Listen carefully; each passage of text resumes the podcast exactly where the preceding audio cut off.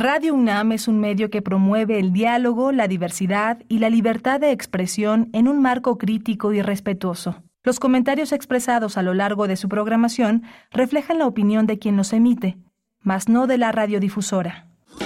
Radio UNAM presenta Primer Movimiento, El Mundo desde la Universidad.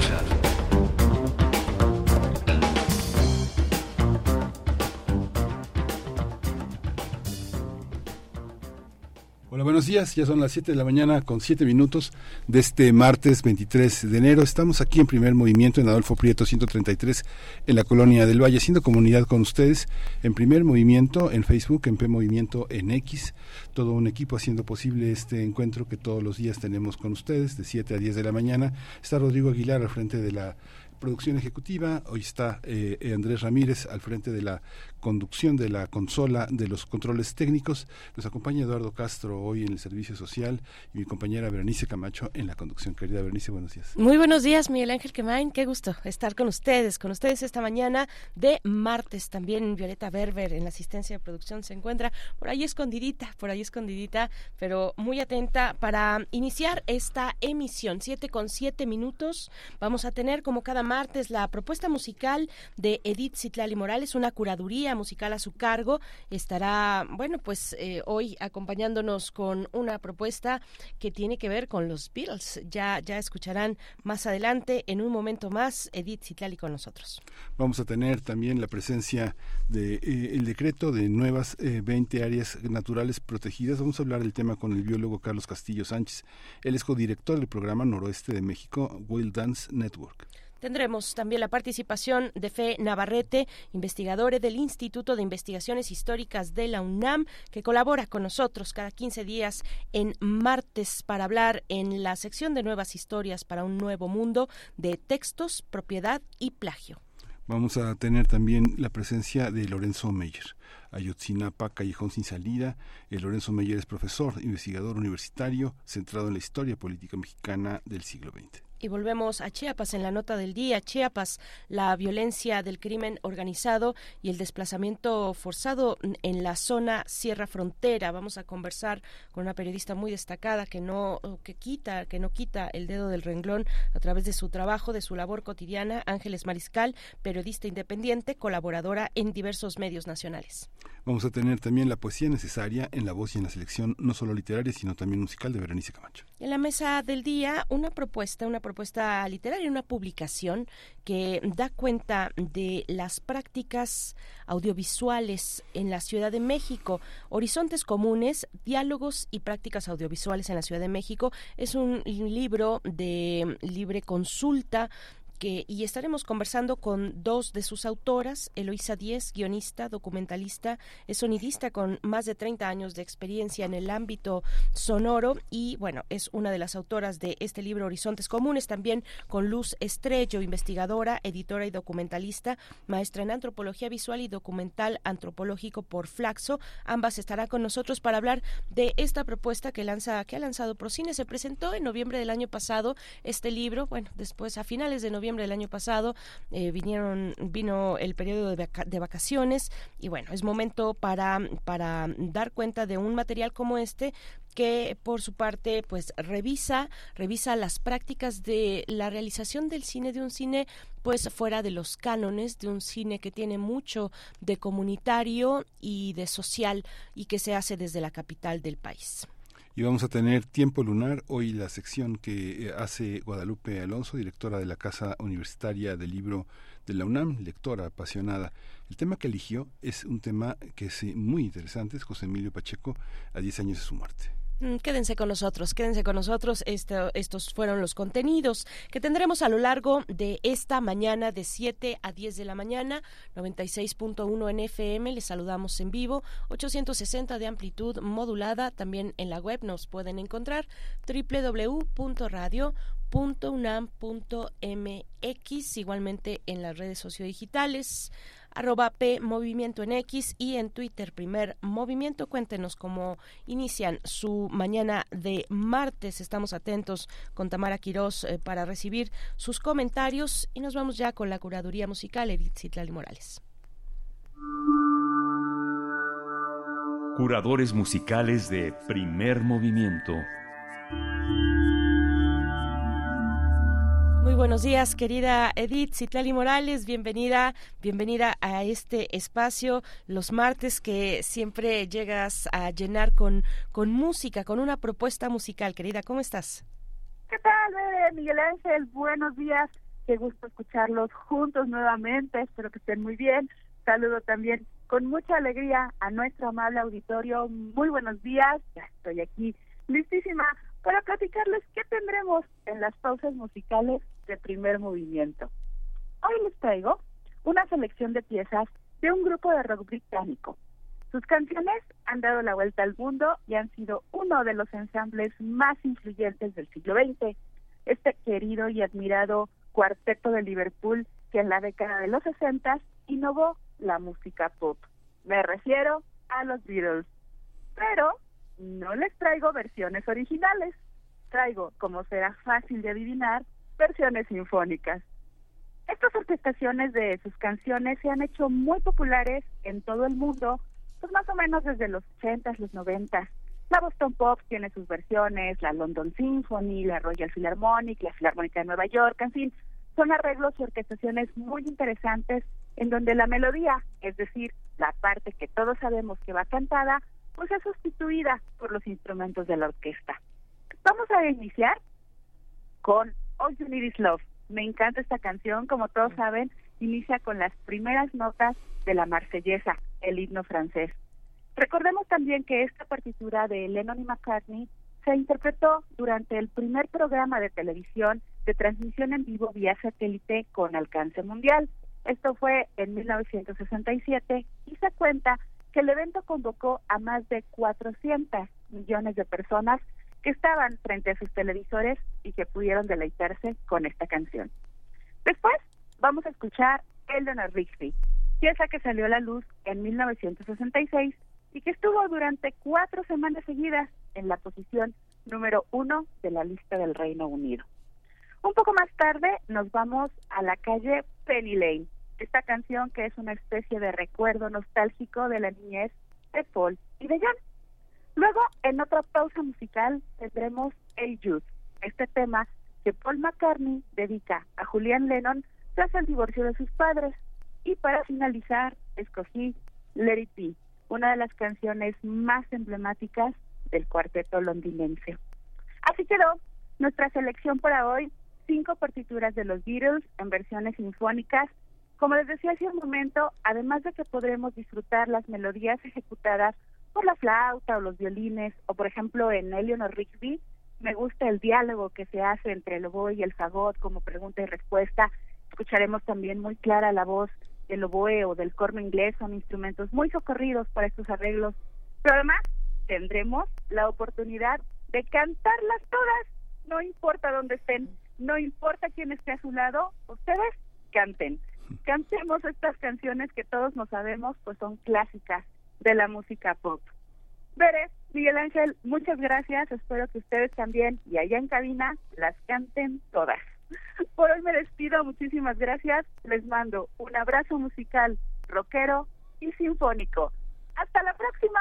Hasta la próxima. Gracias, gracias querida Edith Citlali Morales. Ten por seguro que vamos a cantarlas. Y bueno, del otro lado del cristal ya están más que puestos el productor Rodrigo Aguilar, que se le da muy bien la cantada.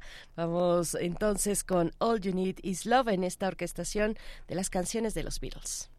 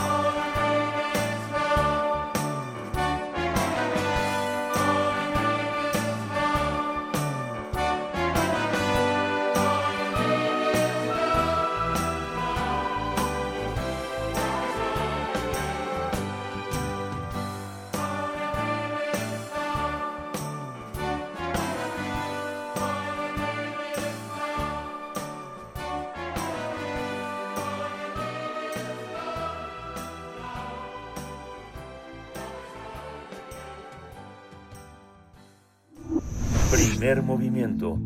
Hacemos comunidad con tus postales sonoras. Envíalas a primermovimientounam.gmail.com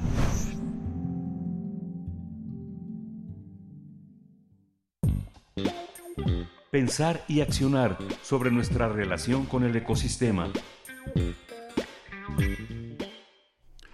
La Secretaría de Medio Ambiente y Recursos Naturales publicó 20 decretos de áreas naturales protegidas, por lo que en todo el país suman 225. Esto implica una protección de áreas ubicadas en 16 estados de la República y en los Golfos de México y California. En el listado se describen siete santuarios, cuatro áreas de protección de flora y fauna, cuatro parques nacionales, tres áreas de protección de recursos naturales y dos reservas de la biosfera. Algunas son la playa Morro Ayuta, Barra de Cruz Playa Grande y Playa Cahuitán en Oaxaca, así como los manglares de Puerto Morelos en Quintana Roo o el lago Tláhuac Chico en Ciudad de México y Estado de México. En el Golfo de California se creó el Parque Nacional Zona Marina de la Isla Isabel, con 31.695 hectáreas. También las reservas de la biosfera en Sierra Tecuaní, con 348.140 hectáreas. En Guerrero y de Sierra de Vallejo Río Ameca, 225.398 hectáreas. En Nayarit y Jalisco.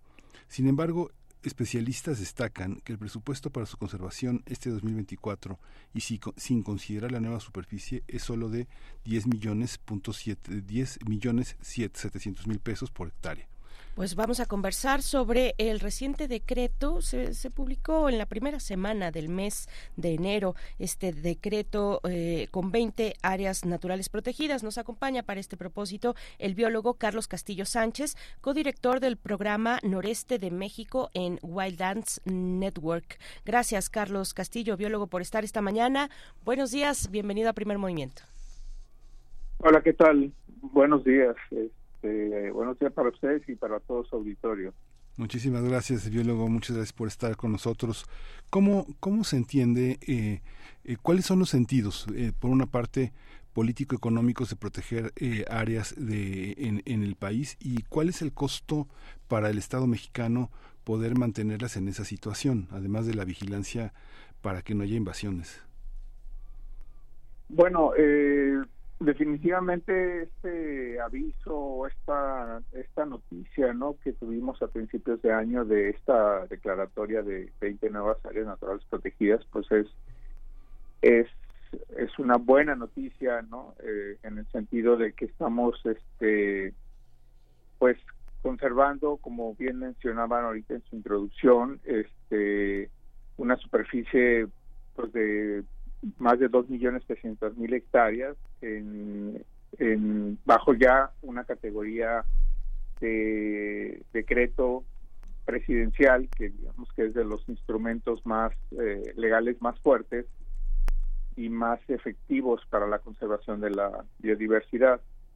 Sin embargo, este pues sí es también preocupante que se designen nuevas áreas naturales protegidas sin que esté garantizando los recursos efectivamente para su eh, administración y manejo, ¿no? Porque las áreas naturales protegidas pues requieren de un presupuesto, requieren de personal y requieren de equipamiento para poder funcionar, ¿no? No solamente un decreto, ¿no?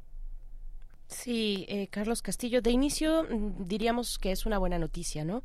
Es una buena noticia la protección de estas áreas. ¿Qué, qué, qué son? ¿Qué, ¿Cuál es la particularidad de algunas? Son 20, pues, pero destacar algunas, eh, sobre todo con respecto a la biodiversidad que presente en el lugar y que estaría tal vez en algún peligro mayor y que ahora con un decreto como este, pues existe, se abre una, una puerta importante para su protección.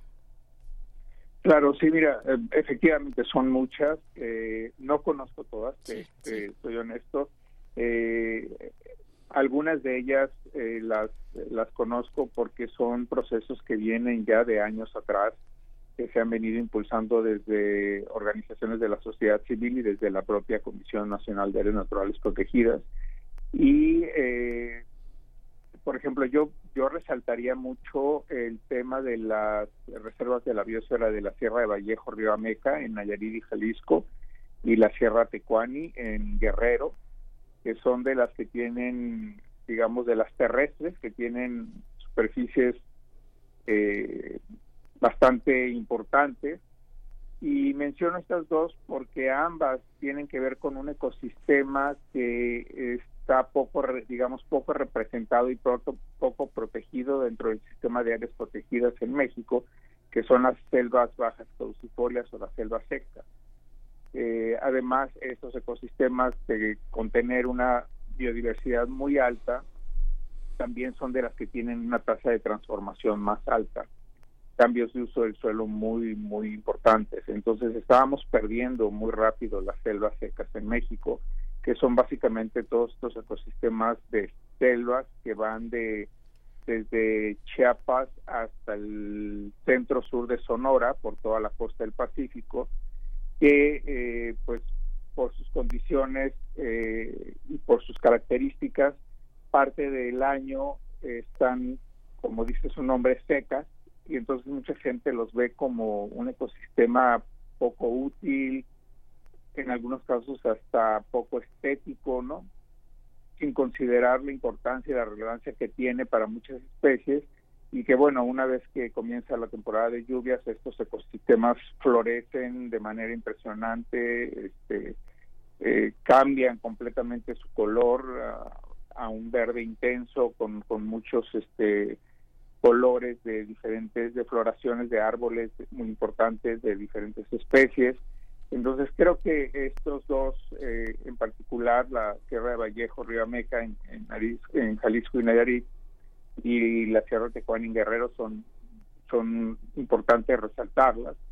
También este el, tema de los bajos del norte en el Golfo de México, que es una superficie muy grande, también de un millón trescientos, más de un millón trescientos mil hectáreas que este pues eh, hay una serie de organizaciones que han estado impulsando la, la creación de esta área protegida en el Golfo de México que también es muy importante para proteger ecosistemas característicos de la región del, del Golfo de México y particularmente de esta zona en donde eh, pues hay también muy poca representatividad en el tema de, áreas protegidas, ¿no? Este, igual la, la parte esta de la dona marina que le hicieron a la isla Isabel eh, en el Golfo de California, pues también es un esfuerzo también de muchos años impulsado por organizaciones de la sociedad civil en el noroeste de México, como Pronatura, que ha estado impulsando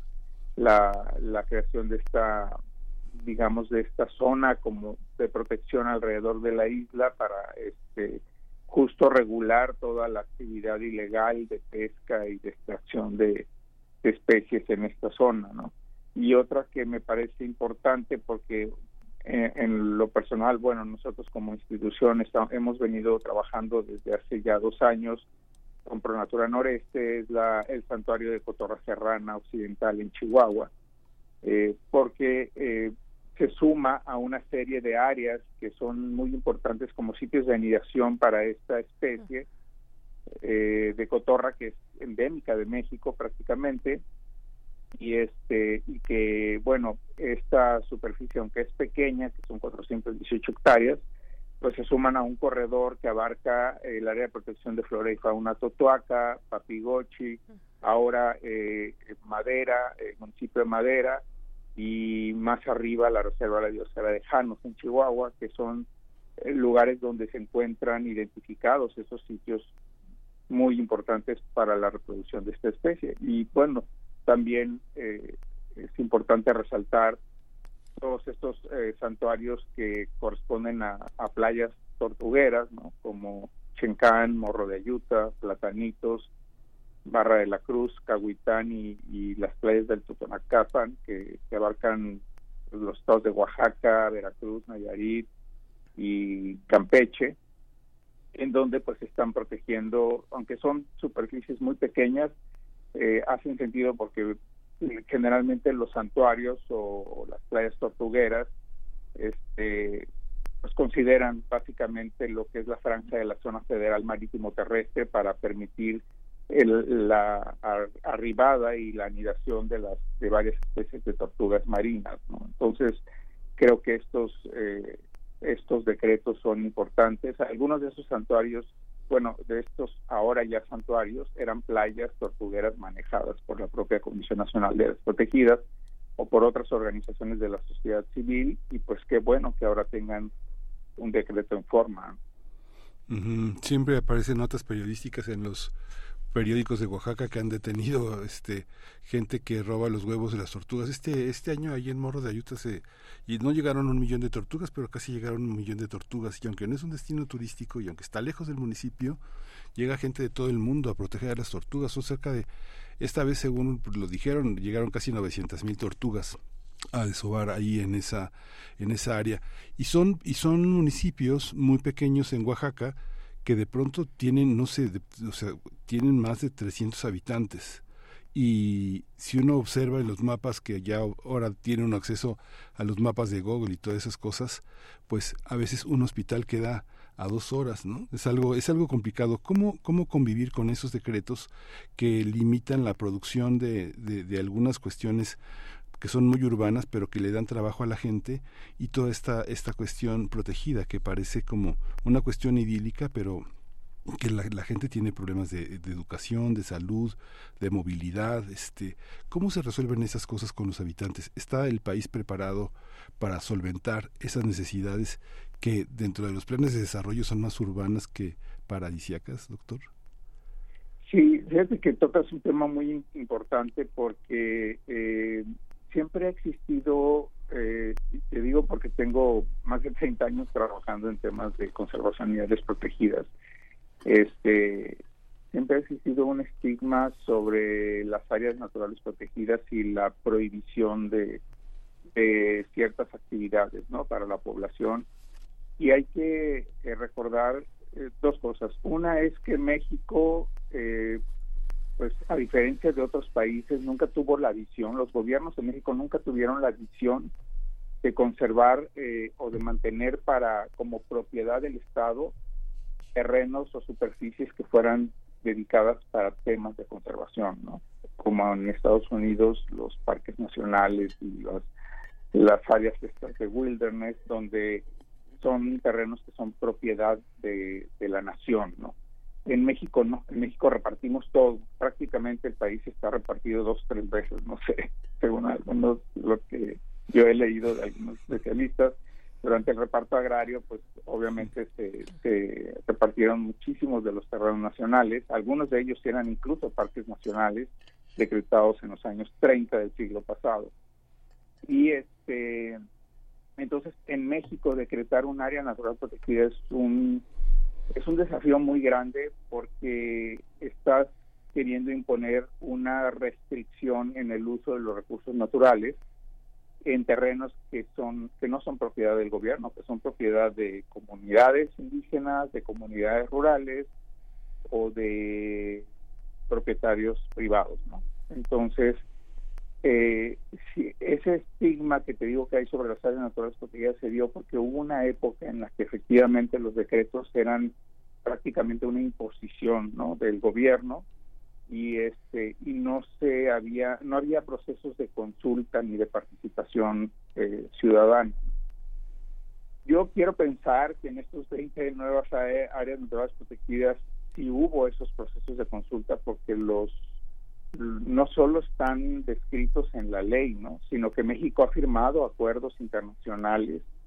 entre ellos, por ejemplo, y supongo que han escuchado del acuerdo de Escazú, que es un acuerdo regional del que, al que México se sumó en 2021, en donde justo en temas ambientales y particularmente en el tema de, de, este, de impactos sobre, sobre áreas protegidas o la, el propio establecimiento de áreas protegidas, la gente tiene derecho de acceso, o sea, este acuerdo protege o respalda el derecho de acceso a la información, de acceso a la participación pública y de, acceso a la justicia ambiental.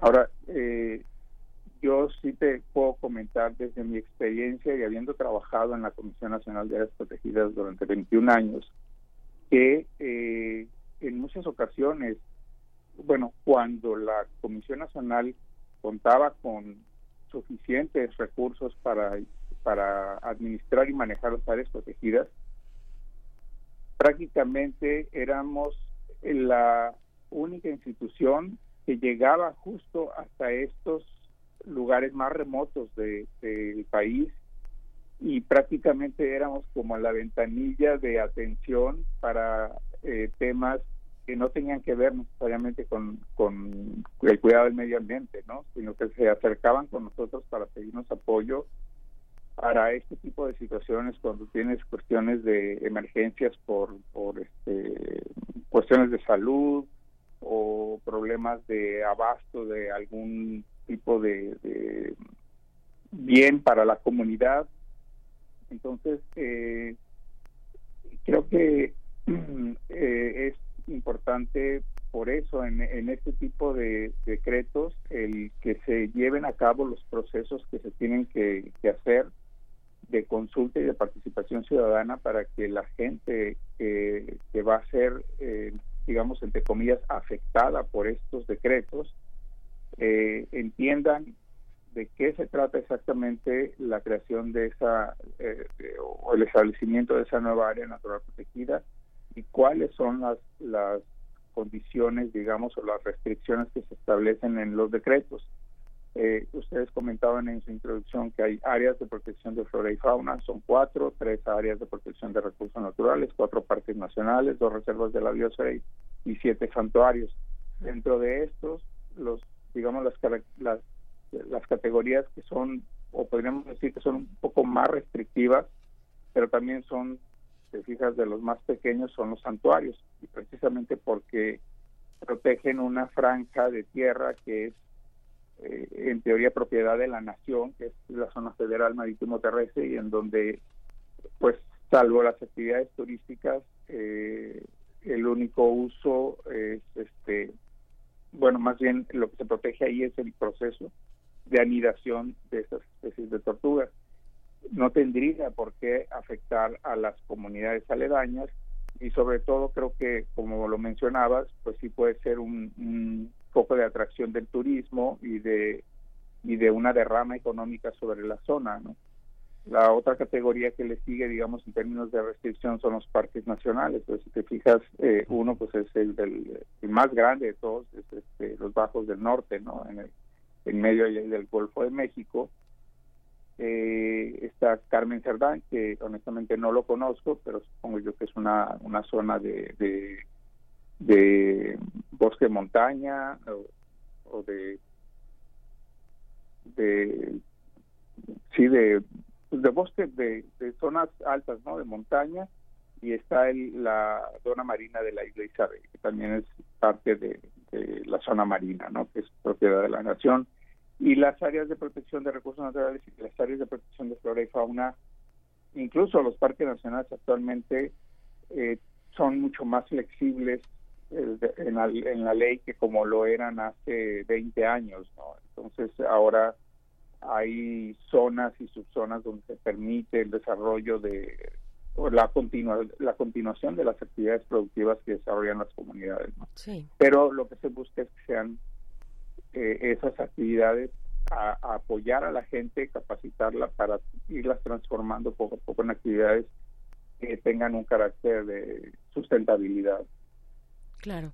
Eh, eh, biólogo, vamos, vamos cerrando, biólogo Carlos Castillo, vamos cerrando esta charla con, pues, eh, un poco con, con, la reflexión de qué es lo que se necesita para que estos decretos aterricen y prosperen en la protección de estas áreas naturales protegidas. Hay un, hay un aspecto también importante, si quiere incluirlo en este cierre, que tiene que ver con el de la actividad criminal y cómo afecta a la biodiversidad y a estas zonas y la salvaguarda de estas zonas en una experiencia de más de 20 años como la suya, eh, Carlos Castillo, ¿qué, ¿qué, nos puede comentar para cerrar eh, esta charla sobre ese tema? Bueno, eh, yo creo que hay retos importantes ¿no? en el tema de áreas protegidas. no hay que olvidar también que tenemos las áreas destinadas voluntariamente a la conservación, que también son áreas naturales protegidas, pero son de carácter voluntario. Y bueno, efectivamente, el tema de, de la violencia y el crimen organizado, pues es un tema que, pues tenemos prácticamente en todo el país y no las áreas naturales protegidas no están exentas de, de que se den ese tipo de actividades, pero yo siento que en la medida en que las áreas protegidas son se convierten en polos de desarrollo turístico y son más visitadas, ese tipo de actividades como que se van desplazando hacia otros sitios. Creo que es, es un tema que se tiene que atender, hay que este, eh, capacitar al personal para, para temas de seguridad integral, desarrollar planes de seguridad integral para, para el personal que trabaja en las áreas protegidas. Y también creo que yo identificaría al menos eh, cinco retos eh, importantes no dentro del tema de, de, las áreas protegidas y es que este primero hay que hay que elevar el tema de la conservación del medio ambiente a través de los instrumentos que sean pero hay que elevarlo en el discurso porque al menos en, en los años que yo estuve trabajando en la administración pública el tema del, medio, del cuidado del medio ambiente no era un tema prioritario y debe ser un tema de prioridad nacional. Ese sí debe ser un tema de prioridad nacional, porque de ello depende la supervivencia de la propia humanidad. Eh, estamos viviendo dos crisis globales muy importantes, la crisis climática y la crisis de la pérdida de la biodiversidad. Y las áreas naturales protegidas, ya sean eh, por decreto presidencial, decreto gubernamental o por o certificadas de manera voluntaria son de las herramientas más útiles y más eficaces comprobadas para contrarrestar los efectos de estas dos grandes crisis. Hay un acuerdo global que surge a partir de la COP16 de la Convención para la Diversidad Biológica que se llevó a cabo en, Montreal, que se llamó la, Cumbre de Cumen en Montreal, donde se estableció una meta global de proteger el 30% de la superficie del planeta para el 2030. Yo creo que hay que seguir haciendo esfuerzos por, proteger, pero es muy importante también mencionar que es importante más la calidad que la cantidad. Eh, y para que las áreas naturales protegidas tengan una función que realmente eh, sea efectiva, se requieren de superficies más grandes y se requieren de conectividad con otras áreas naturales protegidas o con otros esquemas de conservación. Eh, también es importante ser congruentes, porque por un lado estamos decretando áreas naturales protegidas, pero por otro lado estamos destruyendo áreas naturales protegidas. Y yo te puedo mencionar dos casos. El caso de la Reserva de Diosa del Pinacate, sitio patrimonio de la humanidad por la UNESCO, en donde uno de sus valores universales excepcionales era el paisaje y le atraviesan una línea de transmisión eléctrica para un proyecto totalmente fuera del lugar de, transmisión de energía fotovoltaica a Baja California, pudiendo poner la planta solar en Baja California, ¿no? En vez de ponerla en, Puerto Peñasco y mandar la, la, energía hasta Baja California. Y este y otro caso es el, de un área destinada voluntariamente a la conservación en, aquí en el municipio de Imuris, en Sonora, donde por la construcción de un tren se está eh, afectando esa área natural protegida. Entonces, ¿de qué sirve decretar áreas protegidas? Después vamos a, meter proyectos de infraestructura que van a destruir eh, los elementos que se quieren proteger con, con esta con estos instrumentos, ¿no? Y finalmente, pues lo que ya comentaban ustedes también en un principio, ¿no? El tema del presupuesto, eso es importante. No hay un, al menos en el análisis que hicimos eh, en la coalición de NOSA, que somos siete organizaciones, incluyendo Wildness Network, eh, sobre el presupuesto de egresos de la Federación para el 2024, no aparece una ampliación presupuestaria para la CONAM este para atender estos nuevos decretos, ¿no? ojalá que se esté pensando en mecanismos para su efectivo manejo y administración, porque si no, pues se convierten en, en decretos o en áreas de papel y pues no no ayudan en nada. Sí. Pues biólogo Carlos Castillo Sánchez, muchas gracias, codirector del programa Noroeste de México en Wildlands Network. Muchas gracias por estar con nosotros y muchas gracias por toda esta por toda esta manera de profundizar en este, en este, en este acontecimiento. Muchas gracias. Al contrario, muchas gracias a ustedes y buenos días. Buenos días. Hasta pronto, muy buenos días. Siete con 43 minutos, claro que daremos seguimiento pues a, a, este a este tema, el decreto que se abre con el decreto de 20 nuevas áreas naturales protegidas y bueno, todo lo que se tiene que aterrizar para que eso sea una una posibilidad, sea sea una realidad. Vamos a Vamos con música, Eleanor Rigby, esta canción de los Beatles en la orquestación que hoy nos presenta Edith Zitlali Morales.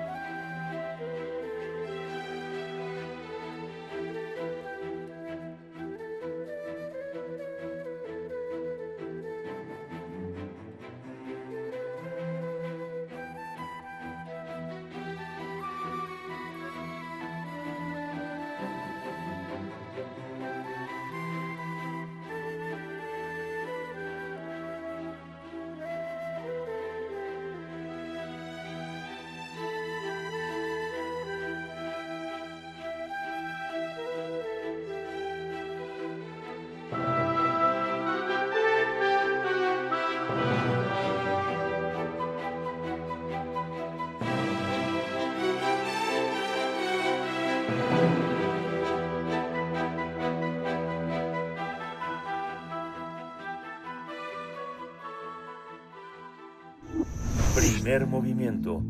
Hacemos comunidad con tus postales sonoras. Envíalas a primermovimientounam.gmail.com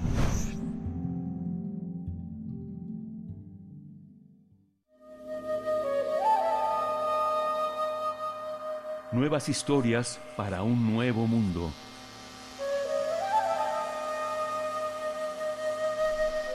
Nos da mucho gusto dar la bienvenida esta mañana a Fe Navarrete, investigadora del Instituto de Investigaciones Históricas de la UNAM, con el tema siguiente, textos, propiedad y plagio.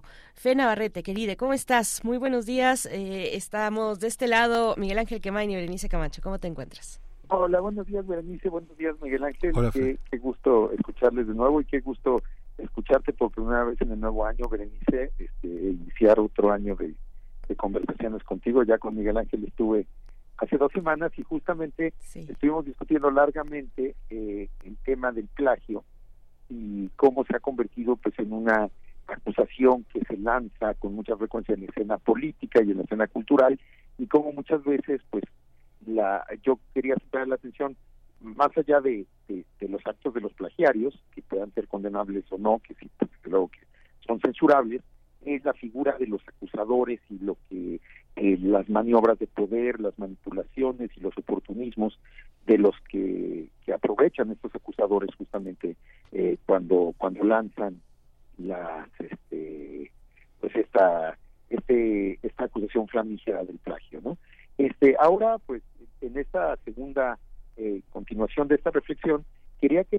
quería reflexionar un poco sobre un poco otra contradicción que veo en esta obsesión contemporánea en este puritanismo moderno contra el plagio que tiene que ver con el hecho de que pues nos parece absolutamente censurable que una persona copie un otro texto sin atribuir, sin citarlo propiamente, pero por otro lado, muchas de las maneras en que nosotros generamos textos y en que funcionan los mismos textos parten precisamente de una copia eh, constante, ¿no?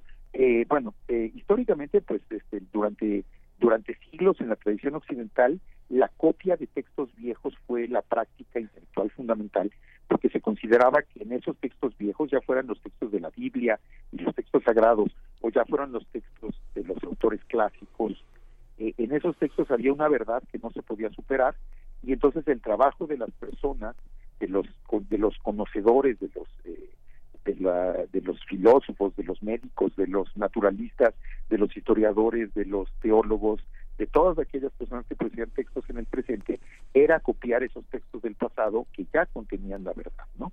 Entonces ahí haría muchas prácticas que ahora llamaríamos plagio, pero que en esa época eran eh, completamente aceptables, ¿no? Luego, posteriormente, eh, pues enfatizó más que lo importante era la originalidad de los actores modernos y en el siglo XVII y XVIII hubo un, un fuertísimo debate en la cultura occidental que, se llamó la, de los antiguos contra los modernos, que tenía que ver justamente con que con, con, con decidir si los modernos tenían derecho a, a dejar de copiar y podían empezar a producir textos originales y si esos textos tendrían el valor de los textos antiguos. Y entonces es en ese marco que surgió la idea también del autor individual que tiene también, como explicó muy bien Michel Foucault, tiene un origen jurídico, porque finalmente eh, la idea de un autor individual que es responsable de un texto, pues es una ficción social y sobre todo tiene que ver con el hecho de que ese autor que aparece como, como autor de un texto en la portada de un libro o de un texto de, o de una publicación, es aquella persona que es legalmente responsable de lo que está diciendo y que por lo tanto puede ir a la cárcel por decir una, blasfemia o puede ser ejecutada inclusive por hablar mal del rey, ¿no? Entonces, la, la idea del autor moderno individual tiene que ver también con un tema de responsabilidad jurídica y es una ficción, porque cualquiera que haya hecho libros, y pues yo he hecho algunos libros a lo largo de mi vida, pues en realidad los libros son producto colectivo, ¿no? O sea, un, un, escritor puede hacer un manuscrito, por así decirlo, pero ese manuscrito va a ser copiado, repetido, corregido, retransformado por editores, por correctores, por tipógrafos, por diseñadores gráficos, y finalmente el resultado final, que es el libro publicado, es en realidad una obra colectiva, pero eh, se privilegia y vemos únicamente al autor como si él fuera la persona responsable de todo eso que hay adentro, lo cual es una ficción social, ¿no? Y tiene mucho que ver ahora, además de la cuestión jurídica de que el autor es la persona imputable por sus este, por sus dichos, también tiene que ver con el hecho, con una posición de privilegio. El, este, al autor se le atribuye todo el mérito de lo que en realidad es un trabajo colectivo de un equipo mucho más amplio, ¿no? Entonces la figura de autor es una figura privilegiada y, y entonces justamente eh, a veces las acusaciones de plagio, yo diría que la inmensa mayoría de las acusaciones de plagio ignoran todas estas, eh, toda esta complejidad y pretenden reducir las, las, el plagio y las relaciones entre los textos a, redacción, a relaciones entre autores individuales sin tomar en cuenta todo este entramado social y toda la construcción social de la figura del autor y todo lo que implica que se le ponga un nombre a un texto sin tomar en cuenta que ese texto pasa por muchas manos, ¿no? luego equívocos. Me acuerdo que una cosa que puede suceder y que ha sucedido es que, por ejemplo, un autor a lo mejor sí citó correctamente un texto y puso la referencia tal como debe ser, pero luego justamente en el proceso editorial de, del texto que este autor, este segundo autor escribe, autor que citó escribió, a lo mejor un corrector o un tipógrafo se vuela la nota, la suprime y entonces llega alguien, un, un flamígero defensor de la, de la autenticidad intelectual y acusa de plagio a este autor cuando en realidad pues a lo mejor no fue falla del autor que esa cita no esté completa, sino fue falla de su corrector, fue falla del tipógrafo, fue, falla del diseñador, pero de todas maneras la persona a la que se acusa de plagio y a la que desde luego este flamígero acusador que siempre es un gran autor de ficción inventa la mala intención del plagiario y le atribuye la intencionalidad de robar pues a lo mejor el resultado fue este, plagio fue más bien producto de una cadena de errores en el proceso de producción del texto. ¿no? Entonces, siempre hay que tomar en cuenta que el texto no es solo un individuo frente a otro individuo, sino es son procesos colectivos. ¿no? Y por otro lado, pues yo recuerdo que cuando cada vez que yo voy a los museos de este país, veo a los pobres niños de secundaria copiando las cédulas de las obras que están viendo en el museo, porque se nota que los mandaron de su escuela a que hicieran una tarea sobre tal exposición y lo que el maestro les va a pedir es un texto escrito en que básicamente esos niños van a repetir lo que copiaron de la cédula. Entonces, digamos que en la escuela misma se nos enseña que copiar es importante, se nos enseña que nuestras, que nuestras palabras como niños, como muchachos, como, como niñas, no tienen valor y que tenemos que copiar nuestras palabras.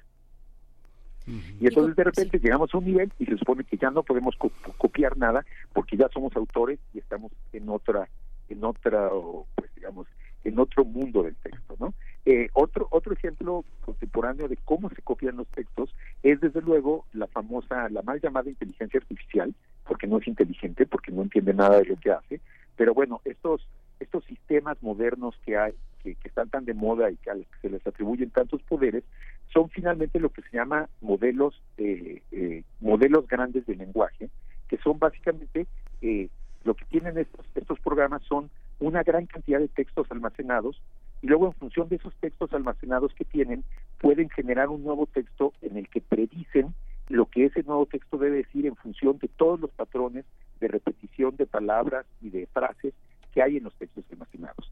Entonces, básicamente, no es inteligencia, sino es una gigantesca máquina de plagio, porque lo que hacen estos grandes modelos de lenguaje es simplemente repetir al infinito y recombinar las palabras que ya han sido escritas por, al infinito por otras personas.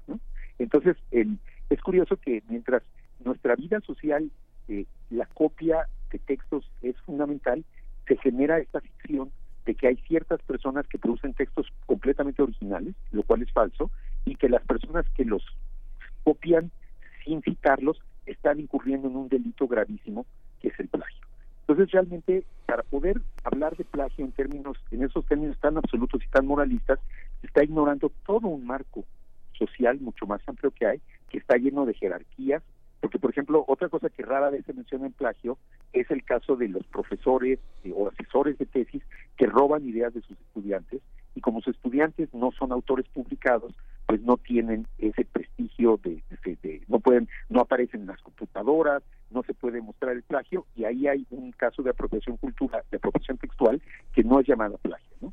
Entonces, pues esta reflexión que pues eh, lamentablemente son muchas cosas y ya se nos acaba el tiempo, pues básicamente a lo que estoy apuntando es que la idea de que, de que el plagio es una relación entre dos individuos, uno que es el autor original y auténtico y otro que es un, una persona mala que copió con mala voluntad al autor original y auténtico, es una falsedad, porque tenemos que tomar en cuenta todos estos entramados sociales que, pues, si les parece, seguiremos discutiendo eh, en las próximas entregas.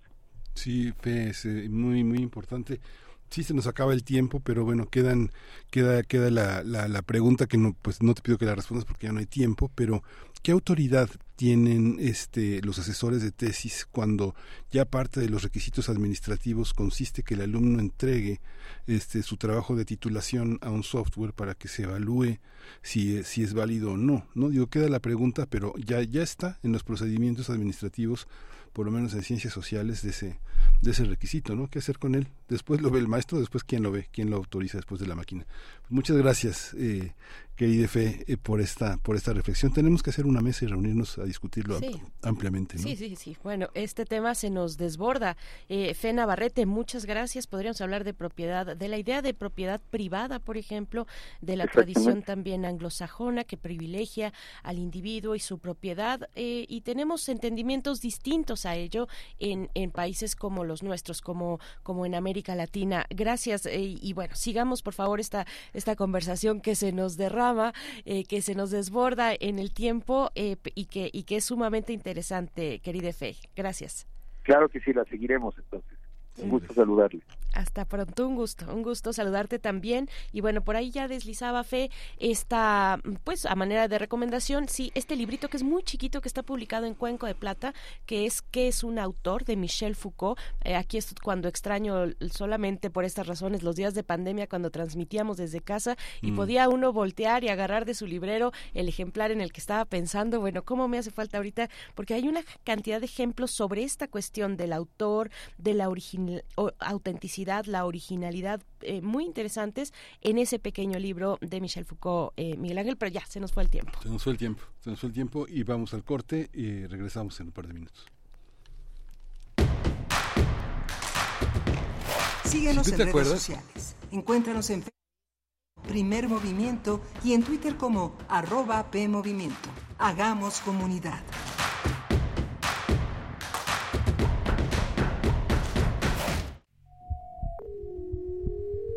Te damos las gracias por escucharnos.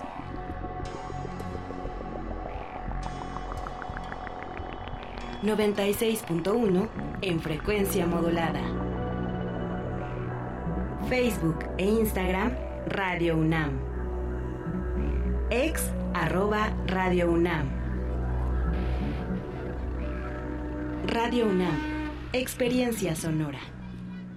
Los gobiernos de Acción Nacional tienen algo en común. Generan resultados positivos. En Aguascalientes, impulsa el trabajo y rompe suma récord en empleo formal. Guanajuato rescató las estancias infantiles. Querétaro ha invertido como nunca en obra pública. Chihuahua lleva atención médica y medicamento a todo el estado. Yucatán, según el Coneval, ha reducido la pobreza. Y con un Congreso de Acción, el cambio positivo es posible para todo México. PAN. Con cada latido, las mentiras tiemblan. Con cada latido se acerca más la verdad. Con cada latido, los rencorosos tiemblan. Con cada latido, la incompetencia se va. Porque otro México es posible. Con seguridad, sin divisiones con igualdad. Con cada latido nos acercamos más a la victoria, porque somos millones los que queremos para México un gobierno de verdad. PRD. Un mundo raro. Posverdad, pandemia y patriarcado. Una producción de Radio UNAM y la Unidad de Investigaciones Periodísticas de Cultura UNAM. Lunes, 12 del día. 96.1 FM. Experiencia sonora. ¿Dónde dejé mi INE? Ay, papá, aún no has ido a recogerla al módulo. Ay, no. ¿Dónde dejé el papelito que me dieron? Está en tu chamarra negra, pero recuerda que ahora también puedes recogerla con tus huellas dactilares. Si solicitaste tu primera INE, la actualizaste, pediste su renovación o reposición, debes recogerla en tu módulo antes del 14 de marzo. Que no se te olvide, la necesitas para votar el 2 de junio. Participa, porque en estas elecciones tu decisión es importante. INE. Si tienes familiares o amistades chilangas que viven fuera del país, no las dejes fuera de participar en las elecciones del próximo año. En el 2024, aunque estén lejos, podrán votar en la elección de la jefatura de gobierno y la diputación migrante.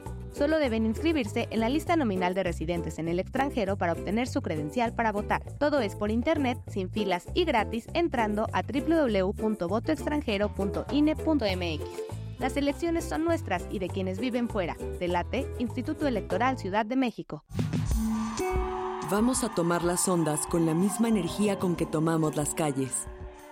Vamos a desmontar los armarios. Vamos a deconstruir el patriarcado. Y sí, lo vamos a tumbar. Violeta y oro. Todas las voces. Todos los domingos a las 11 de la mañana por el 96.1 de FM y radio.unam.mx. Radio UNAM. Experiencia sonora. ¡Arráncate México!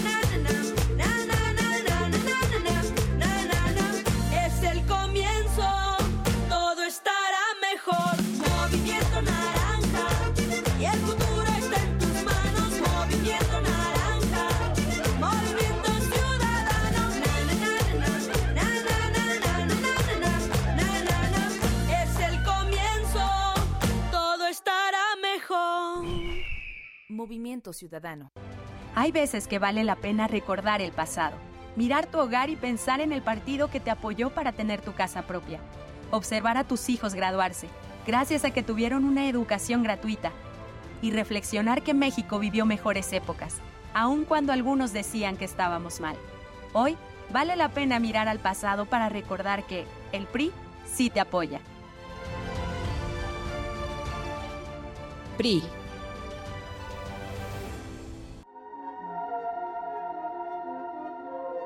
Nos preocupamos por aprender y aprendemos para hacer.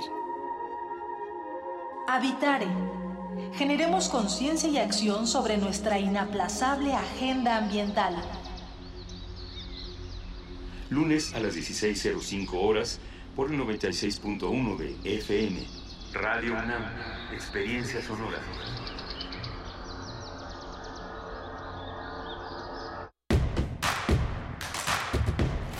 Encuentra la música de primer movimiento día a día en el Spotify de Radio UNAM y agréganos a tus favoritos.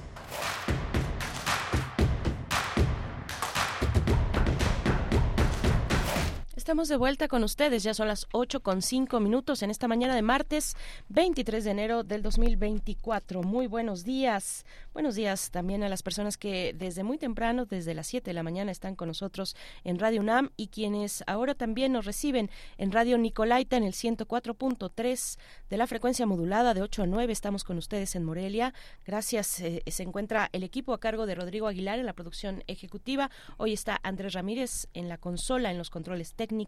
Violeta Berber en la asistencia de producción, Eduardo Castro en el servicio social y Miguel Ángel Quemain en los micrófonos. Buen día, Miguel Ángel. Hola Berenice, buen día, buen día para todos.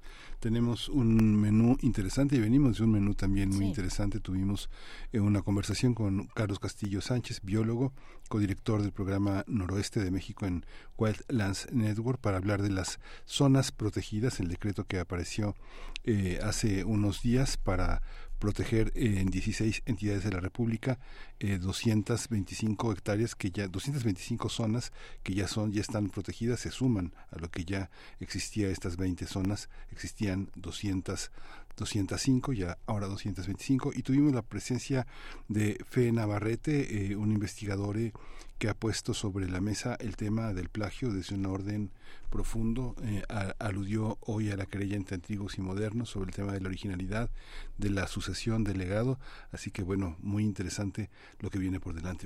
Sí, muy muy interesante y estamos también leyendo sus comentarios. Gracias, gracias a ustedes y esto que acabamos de conversar con Fe Navarrete, investigadora del Instituto de Investigaciones Históricas de la UNAM, eh, que colabora con nosotros los martes cada 15 días. Nos hablaba de los textos de la propiedad y del plagio y de estas tradiciones, estas tradiciones, pues eh, que eh, favorecen eh, y estiman y tienen en alta estima la autenticidad, la originalidad, poner esos conceptos a, revisión, bueno, ha sido una tarea de, de mucho de mucho tiempo, de mucho tiempo atrás y también lo es en un espacio como este, en una universidad, el tema complejo de la originalidad y del plagio con tantos ángulos como uno quiera, pensarlo desde el registro de nuestras de, de- de- nuestro pensamiento, el latinoamericano, donde la comunidad es un ente importante de generación de conocimiento y de saberes. También me quedé pensando en lo que ya hemos comentado por acá en otras ocasiones, cuando Mircea Cartarescu, este autor rumano en la Feria Internacional del Libro de Guadalajara hace dos años, cuando recibió el premio Phil, eh, decía que un texto eh, cuando se publica no es un texto terminado todavía, sino que es el lector, la lectora, quien termina de escribir el texto a través de su interpretación. Vaya, es otro de los de los elementos que podríamos poner aquí en esta en esta charla, en esta discusión eh, que nos trajo Fe Navarrete y que eh, dijo continuará para su siguiente participación. Nosotros tenemos por delante mm, en esta hora vamos a hablar en nuestra nota nacional con el doctor Lorenzo Meyer, eh, que estará con nosotros hoy en unos momentos más Ayotzinapa. Ayotzinapa es el tema que eh, nos propone para la reflexión el doctor Lorenzo Meyer. Ayotzinapa, callejón sin salida, es la pregunta que se hace y que, bueno, hemos de conversar con él en unos momentos más. El doctor Lorenzo Meyer, profesor investigador universitario que colabora con nosotros cada 15 días los martes. Y después de esta intervención vamos a tener la presencia de el tema de Chiapas y el crimen organizado que ha provocado desplazamientos forzados en la zona Sierra Frontera. Vamos a tratarlo con la periodista Ángeles Mariscal. Ella es una periodista independiente y colaboradora para diversos medios nacionales. Bien, pues quédense con nosotros y participen también con sus comentarios, comentando todos estos temas. Arroba P Movimiento en X antes Twitter y Primer Movimiento en Facebook. Vamos ya con el doctor Lorenzo Meyer. Primer movimiento. Hacemos comunidad con tus postales sonoras. Envíalas a primermovimientounam.gmail.com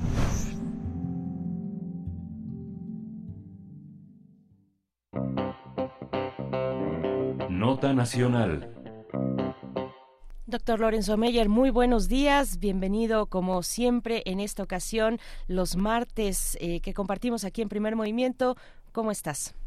Bueno, pues eh, dadas las circunstancias, como diría una periodista que hizo lo posible porque se sospechara de censura, digo, dadas las circunstancias, bien, dadas las circunstancias. ¿Cuáles son esas circunstancias, doctor Lorenzo Meyer? Vamos a hablar eh, y, a escuchar tu reflexión sobre un tema tan tan complejo como se pueda pensar, el de Ayotzinapa, tan complejo para nuestra sociedad, eh, con estas recientes, eh, esta reciente noticia de la medida cautelar de prisión domiciliaria, de, de, bueno, de llevar un juicio en libertad con, con este tema. ¿qué, nos, ¿Qué nos quieres comentar? Muy bien, eh, creo que no nos alcanzaría el tiempo para desmenuzar todas las eh, las facetas de ese tema de los 43 estudiantes normalistas eh, de la normal de Ayotzinapa que desaparecieron y bueno eh, que han sido asesinadas eh, esas personas pero no se ha podido probar exactamente cómo, dónde, eh, pero el eh, punto central es ya conocido de todos, el crimen organizado eh, en Guerrero,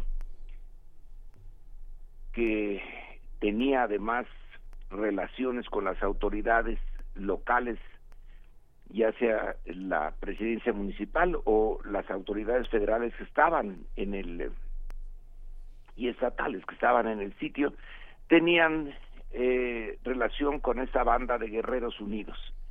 El crimen es, desde luego, monstruoso, ya no hay más que eh, señalar cómo eh, 43 jóvenes son asesinados de, eh, de un jalón, o bueno, algunos en un primer momento, luego otro grupo más pequeño probablemente fue asesinado después, pero en fin, así era como eh, el eh, crimen organizado, el narcotráfico, guardaba, eh, resguardaba su zona y sus eh, negocios.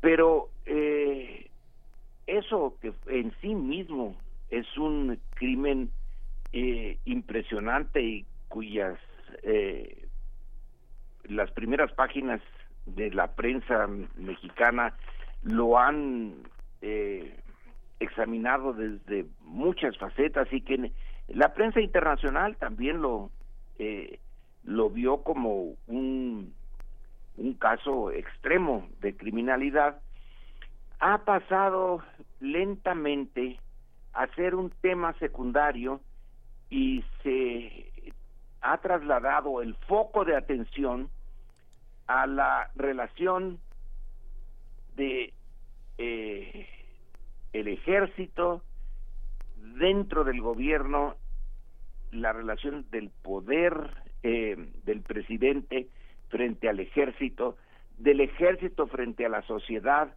y ha estado eh, digamos que en esos últimos tiempos en el centro de la controversia no el crimen en sí sino ya una relación institucional que tiene muchos problemas, que no ha logrado eh, quedar eh, limpia del, del pasado histórico que tiene. Eh, el ejército como la iglesia fueron en eh, finales de la época colonial. Bueno la iglesia desde el principio pero al final de la época colonial el ejército que es cuando nace eh, nace con eh, privilegios con un estatus especial que lo distingue de otras ramas del gobierno y que pasada la eh, lograda la independencia pues tanto el ejército como la iglesia mantienen parte de esos fueros que les dieron eh, de origen las autoridades eh, españolas y que se trasladaron en alguna medida a la eh, nación recién creada en el siglo XIX y que ahora en el siglo XXI eh, sigue, eh, bueno, el siglo eh, que todavía no puede eh, desprenderse de las herencias del pasado. Ahora tenemos el tema que Ayotzinapa eh, ha llevado a que en una primera instancia 62 o 63, ya no recuerdo cuántas eh, personas que se sospecha participaron en eh, esta eh, cadena de responsabilidades eh, que hizo desaparecer a los 43 estudiantes, quedaran libres porque un juez de Tamaulipas decidió que como habían sido eh, torturados, pues ya no iban a proceder en su contra, aunque fueran culpables, aunque se tuvieran fundadísimas sospechas de que participaron en el en la desaparición de los estudiantes y posible asesinato, desde luego, eh, el eh, error eh, o horror de que las eh, autoridades eh, fueran responsables de tortura hizo que simplemente se les dejara en libertad. Eso complica la eh, esclarecer qué es lo que pasó en Iguala en, las postrimerías, bueno, a mediados del gobierno de Peña Nieto. Y luego ahora tenemos eh, otro, otra situación más o menos similar, que ocho integrantes del ejército mexicano acusados también de participar, de, de alguna participación en esta eh, red de complicidades alrededor del narcotráfico en Guerrero, han eh, sido no exonerados, pero sí han sido puestos en eh, libertad eh, condicional, eh, no sé si sea ese el término exacto, para que el juicio siga, pero ellos en eh, libertad. Y ahora la Fiscalía General se muestra sorprendida, enojada, irritada por esta decisión de una juez que ordenó su eh, su cambio de estatus para que sigan el juicio en libertad. Y finalmente el eh, presidente entra en el eh, juego aunque no quiera porque como él decidió que iba a hacerse cargo directamente para esclarecer antes de que termine su gobierno este caso tan eh, escabroso, eh, el gobierno eh, federal a través de la Secretaría de Gobernación también se muestra entre sorprendido y enojado por la decisión de la juez, por la decisión del Poder Judicial. Y aquí entramos, entre otras cosas, en el conflicto político que ya se tiene planteado desde hace tiempo entre el Poder Judicial y el eh, gobierno federal, en particular el gobierno de el eh, presidente López Obrador, que ya considera al eh, Poder Judicial como un adversario. Aquí la división de poderes ha llegado a un punto en donde el Poder Ejecutivo considera que el Poder Judicial está enfrentándose no en defensa de eh, los derechos ciudadanos, sino en defensa de su eh, propio campo de acción, así como el ejército tiene eh, cierta, en, el, en los hechos, cierta independencia frente al Ejecutivo, bueno, pues el Poder Judicial tiene mayor independencia y se ha atrincherado en eh, sus privilegios que el nuevo gobierno, bueno, el gobierno que entró en 2018 empezó a, a minar esos privilegios del Poder Judicial y se consideran francamente en confrontación. Entonces el eh, tema de Ayotzinapa está pasando a segundo plano para centrarnos en la atención en la relación entre ejército y presidencia, entre presidencia y poder judicial, o sea, es que es dentro de la maquinaria del gobierno.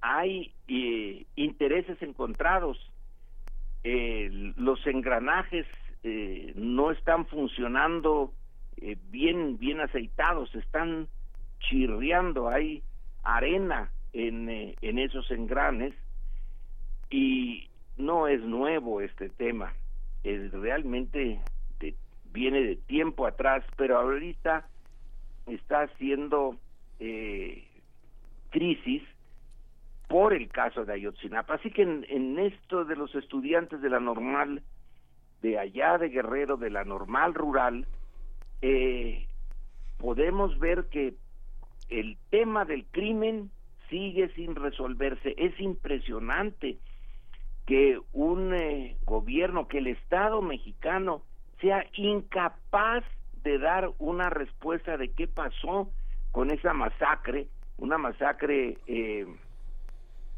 simbólica de la brutalidad del crimen organizado, no pasan los años y no hay forma de dar una respuesta. Más o menos todos sabemos qué pasó.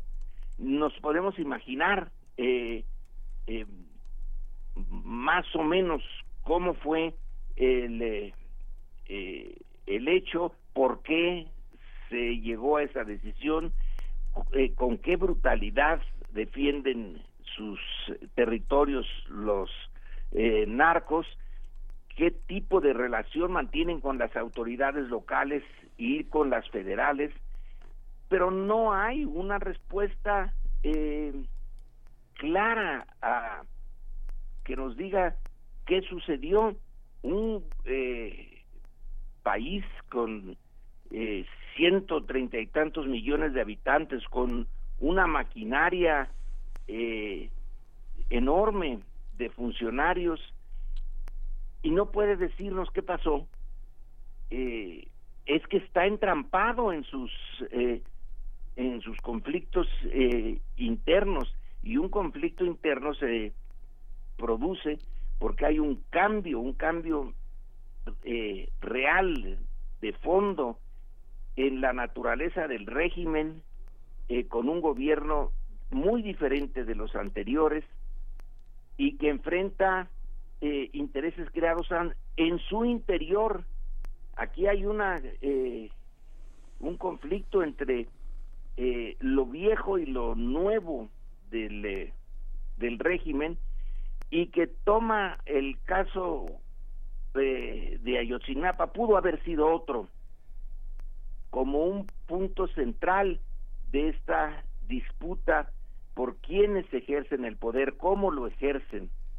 Eh, es un tema que va más allá de el, eh, el caso de los estudiantes y que nos concierne a todos, bueno, el de los estudiantes nos concierne a todos, y este de las eh, de los choques entre los intereses creados de hace mucho tiempo dentro de la maquinaria gubernamental y los nuevos eh, las nuevas fuerzas que entraron a hacerse responsables del gobierno pero que tienen eh, obstáculos enormes en su interior y que uno de esos obstáculos es la naturaleza entre eh, la institución militar, que es el ejército, la armada y ahora eh, la Guardia Nacional, eh, y el eh, poder de, del presidente, se pone en duda el poder presidencial.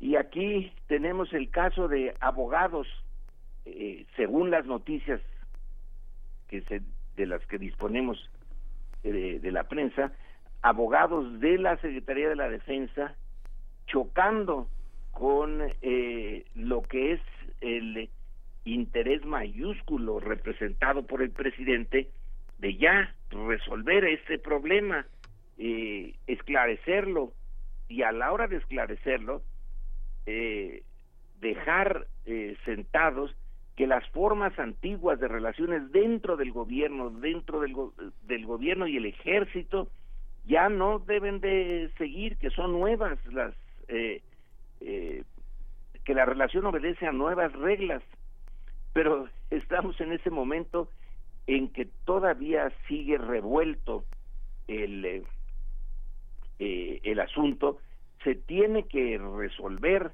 esperemos que se resuelva para bien, que quede claro. De aquí en adelante que el ejército es una institución eh, muy compleja eh, que puede tener un eh, desempeñar papeles muy positivos, pero que en el pasado también ha desempeñado papeles eh, muy negativos. Y que la nueva historia, la que esperamos que se esté escribiendo eh, a partir del cambio de, régimen, sea una en donde ya esté claro cuál es el eh, papel del ejército y que no tenga una independencia relativa, sino que sea igual que las otras instituciones. Y no está fácil, pero bueno, eh, el, eh, el paquete que tiene ahorita que encima el eh, presidente eh, Andrés Manuel López Obrador es realmente de importancia. No se puede ir o sería deseable que no cierre su gobierno sin resolver el caso de Ayotzinapa y al resolver ese caso de Ayotzinapa también se resolvería la nueva relación entre la autoridad civil y la autoridad militar y quedaríamos todos más seguros del sistema de poder que tenemos y no de esta eh, pues estructura eh, tan quebrada y el poder judicial el poder judicial que eh, la justicia en México deja muchísimo que desear y la historia del poder judicial es una que no da para enorgullecerse. Entonces es un nudo gordiano el que tenemos aquí.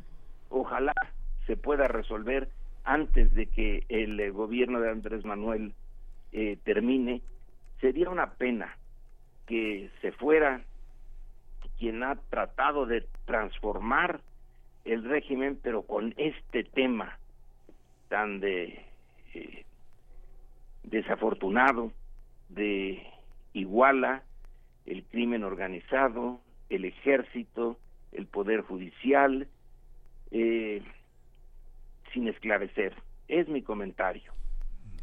Sí, doctor Lorenzo Meyer, un caso que este 2024 cumple 10 años. 10 Sí. años de Ayotzinapa, como lo has dicho, una cuestión revuelta. Eh, y además con intereses varios. Y yo, mm, bueno, para, para cerrar la charla, eh, me, me, gustaría recuperar esto con lo que abrías eh, esta, esta decisión de un juez en Tamaulipas que determina por un tema de tortura. Eh, determina que los imputados eh, militares lleven el proceso fuera, fuera de la cárcel, porque el caso Yotzinapa desde el principio se ha visto obstaculizado por el tema de la tortura. Es un tema que no se puede soslayar. la, la tortura, yo creo que, bueno, pues lo sabemos, es un lastre que no nos va, que nos va a complicar eh, el acceso a la justicia en este país, en, en este y otros casos, los que vengan, si es que no se combate frontalmente. El tema de la, de, la tortura y, por supuesto, bueno, todos los niveles que, eh, en este caso, todos los niveles de interés eh, que, que, ya has reseñado tú también en el caso de las más altas esferas del poder, que también, pues, tienen, tienen tantas implicaciones en el caso de Ayotzinapa, doctor Lorenzo Meyer. La tortura y la corrupción.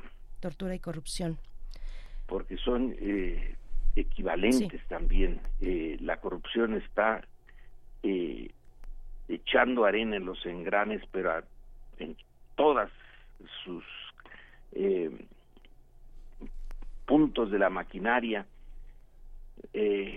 tortura y corrupción hacen que el gobierno tenga esa imagen de una maquinaria en la que el ciudadano no puede confiar, eh, de la que hay que defenderse más que eh, ir a escudarse eh, en ella para una vida digna. Pero bueno, así estamos y hay que seguir poniendo el, el énfasis en, en que en las exigencias algo ha de eh, algo ha de estar cambiando, pero necesitamos que cambie más deprisa y más de fondo. Así es.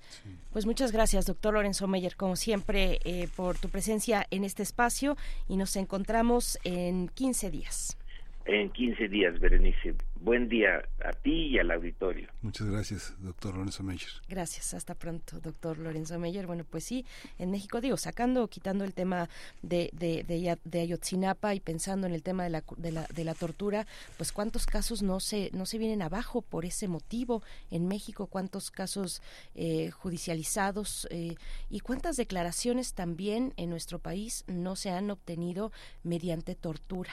Eh, pagamos todos, pagamos todos, también muchos inocentes. Eh, cuando se aplica y todavía se ejerce la tortura en este país. Se dice rápido una palabra como esa, tortura. Pero bueno, pues las implicaciones son, son, son terribles, ¿no? Sí.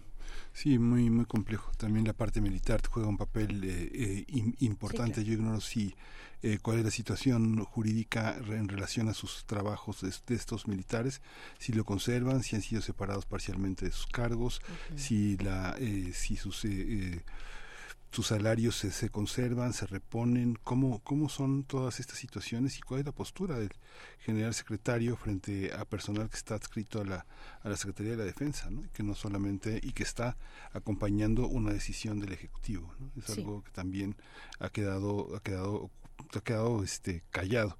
Pero bueno, vamos a ir con la selección de Edith Itlali Morales, que es en este caso Penny Lane, eh, eh, esta canción de los Beatles.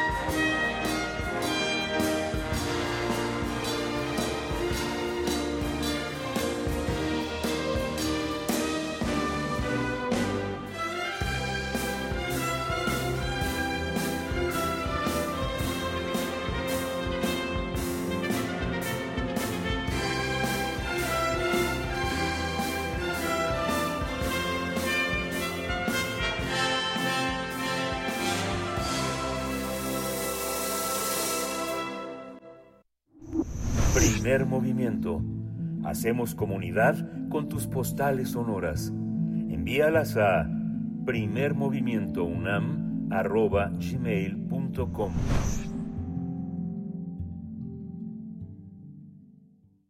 Nota del día. Habitantes de los municipios chapanecos de Chicomucelo, Socoltenango y La Concordia fueron víctimas de desplazamiento forzado en sus comunidades por la violencia del crimen organizado y las Fuerzas Armadas. Esto ocurrió luego del enfrentamiento entre el cártel Jalisco Nueva Generación y el de Sinaloa el pasado 15 de enero. A esto se suma la irrupción del Ejército y la Guardia Nacional, que lanzaron gases lacrimógenos a los pobladores que reclamaban la falta de acción en contra del crimen organizado y se oponían al derribo de una cerca. En redes sociales circularon imágenes de cientos de familias que dejaron sus hogares para llegar a los valles centrales, que cruzaron en lanchas para salir por la presa de la Angostura. Se informó que un grupo llegó a Comitán y se instaló frente a un cuartel militar para pedir ayuda humanitaria.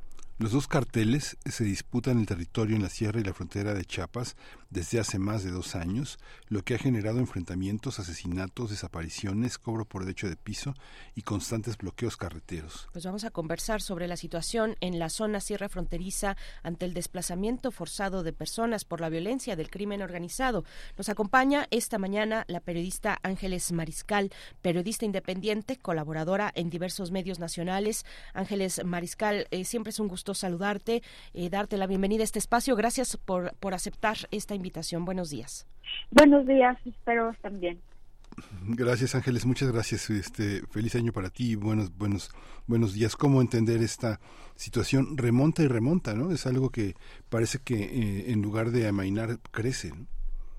Sí, justamente ese era como mi análisis del pensar cómo explicar a, a quien nos escucha que desde que empezamos a contar cómo grupos de personas armadas empezaron a llegar a las comunidades, eh, ha ido creciendo la situación, se ha ido empeorando. Realmente ahorita creo que estamos pues nuevamente en un punto muy crítico y ahorita ya podemos nombrarlo con claridad. Antes nada más hablaban de personas armadas, de grupos criminales, pero ahorita ya sabemos claramente, porque lo han asumido estos grupos así, que hay una disputa entre los dos principales cárteles de la droga por el control de todo el territorio de Chiapas. En realidad en todo el territorio se vive esta situación, pero sí efectivamente con mayor crudeza en la zona sierra fronteriza. Son una serie de siete, ocho municipios que colindan con Guatemala y aparte pues están en una zona muy vulnerable que es la sierra, es una zona de muy difícil acceso y es una de las rutas, de las rutas de tráfico de personas, de las rutas de tráfico de droga, de las rutas de todo lo que quieran meter al territorio, pero también pues ya se están apoderando de, de zonas como la selva, ¿no? De zonas pues que antes no si acaso iban de paso en su tránsito de mercancía y de personas, pero ahorita ya se están posicionando incluso pues poniendo eh, pistas clandestinas, obligando a la población a poner pistas clandestinas. Y bueno, lo más complicado se ha visto pues está en, en la sierra.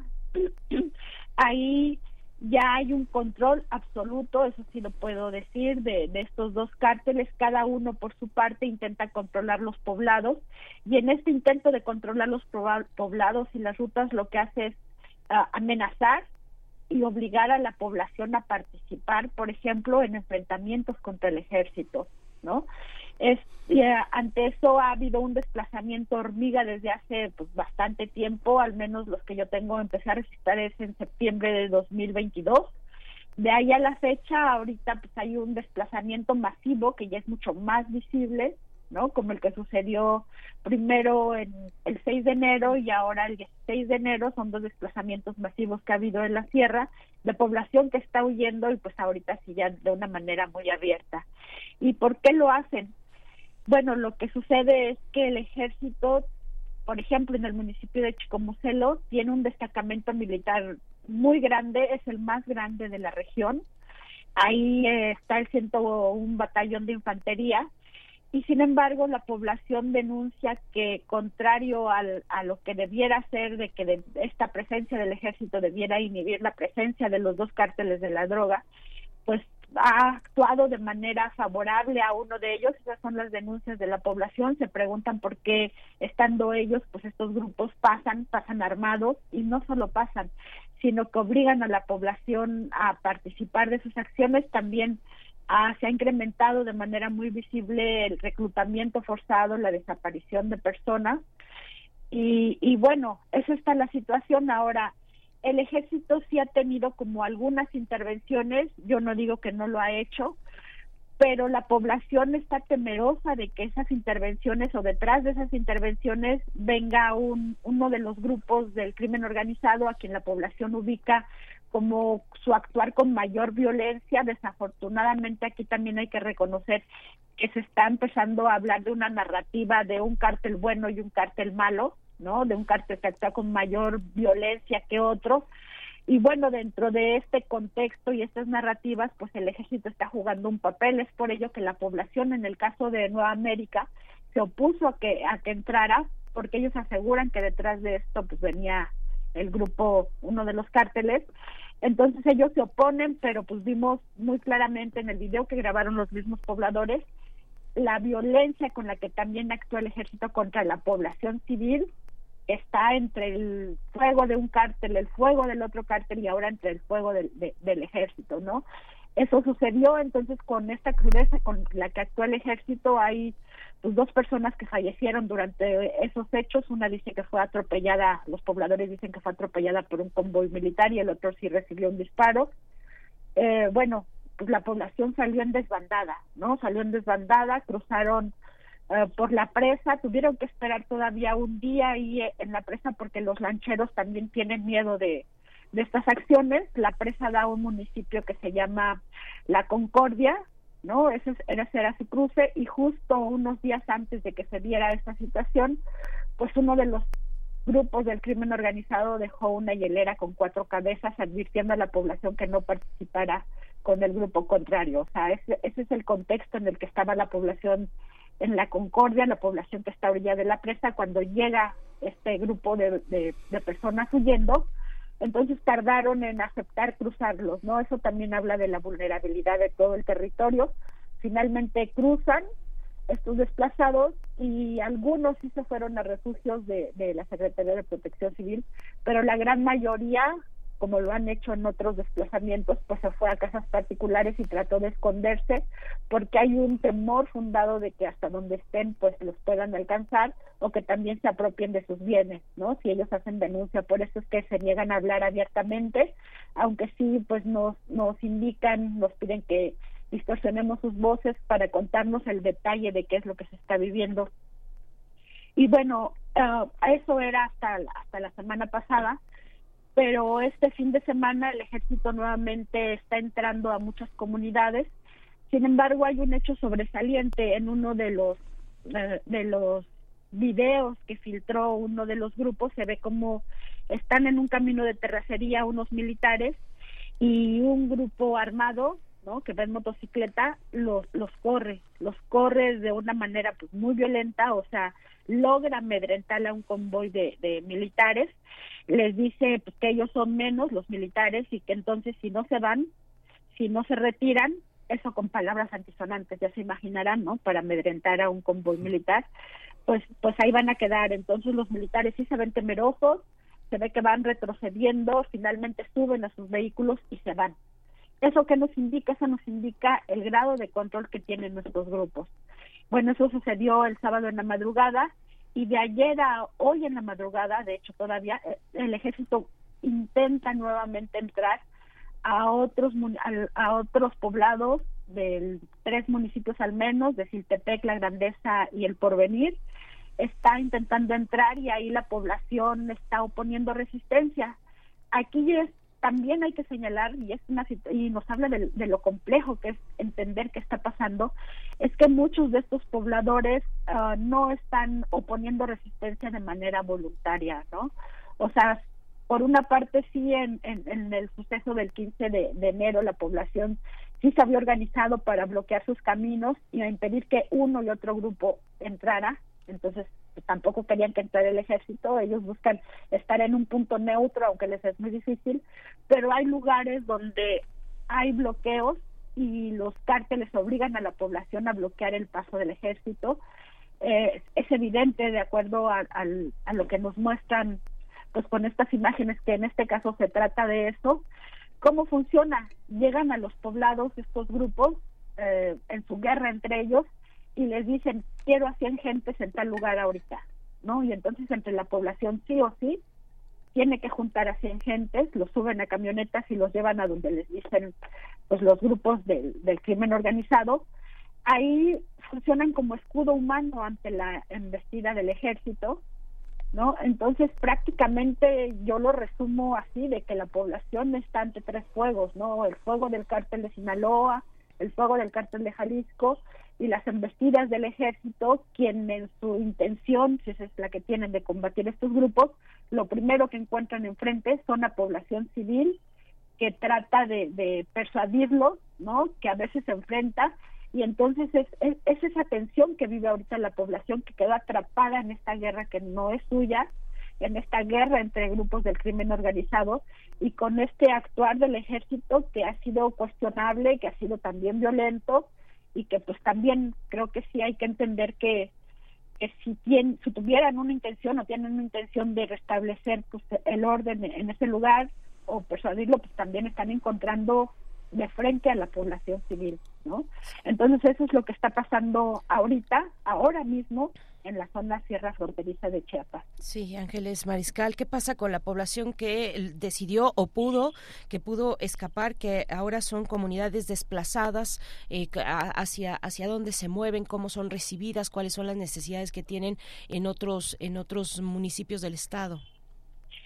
Sí, Uh, como te mencionaba, hay mucha desconfianza hacia las autoridades, ¿no? Porque han, cuando han denunciado, pues han, han recibido como respuestas violentas contra ellos, entonces muy pocos realmente son como 700 personas, si acaso, que aceptaron ir a los albergues de la Secretaría de Protección Civil, uno en Comitán y otro en Socoltenango.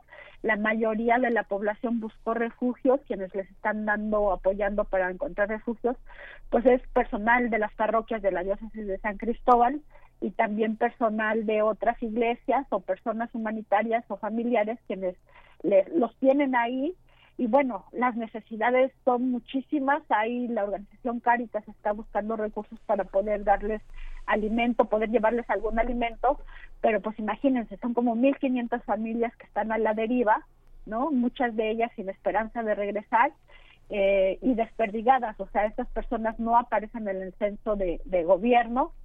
Y lo más grave también es que pues la Secretaría de Protección Civil, si bien hay una ley eh, para combatir el desplazamiento forzado, es decir, para buscar condiciones para que no se dé este desplazamiento, pues bueno, las últimas declaraciones del secretario han sido desafortunadas porque lo entrevisté y le pregunté cuál era el censo que ellos tenían y él no considera a estas personas en situación de desplazamiento, ¿no? Él dice que son personas en situación de vulnerabilidad nada más así lo menciona, y esto las coloca y coloca sobre todo al gobierno en, en otra situación de responsabilidad, porque jurídicamente pues no es lo mismo que una persona sea considerada vulnerable a que sea considerada desplazada, forzada por la violencia que se está viviendo en el Estado. Entonces lo que vemos es esta negativa del Estado mexicano no de reconocer el desplazamiento forzado por la violencia de los grupos del crimen organizado y bueno, se ha limitado a entregarles a estas 700 personas que estaban en los albergues, pues algunos eh, kits de, higiene y, y alimento. Es, eso es lo que está haciendo, pues en, en este caso, la Secretaría de Protección Civil. El resto está en una situación de total vulnerabilidad.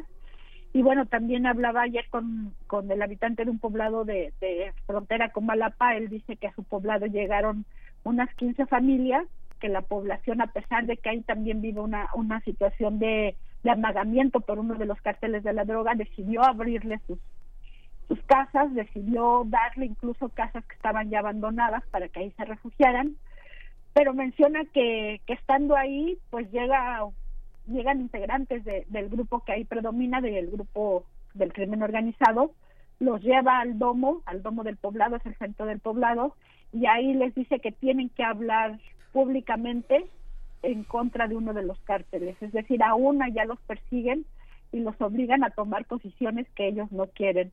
Y bueno, esta persona me dice, y aquí a 40 metros está un destacamento del ejército, ¿no? Entonces, eh, es un poco, hablo un poco de, de, quién tiene el control en las comunidades y de la situación en la que están desplazados y la situación en la que está también la población que aún permanece en sus comunidades porque no tiene a dónde ir, o sea, están ahí porque no tienen a dónde ir y porque también el salirse implica dejar pues lo poco que tienen, que son sus casas, sus animales, no sé, sus sembradíos, todo lo que tienen lo, lo tendrían que abandonar sin expectativa de un pronto regreso.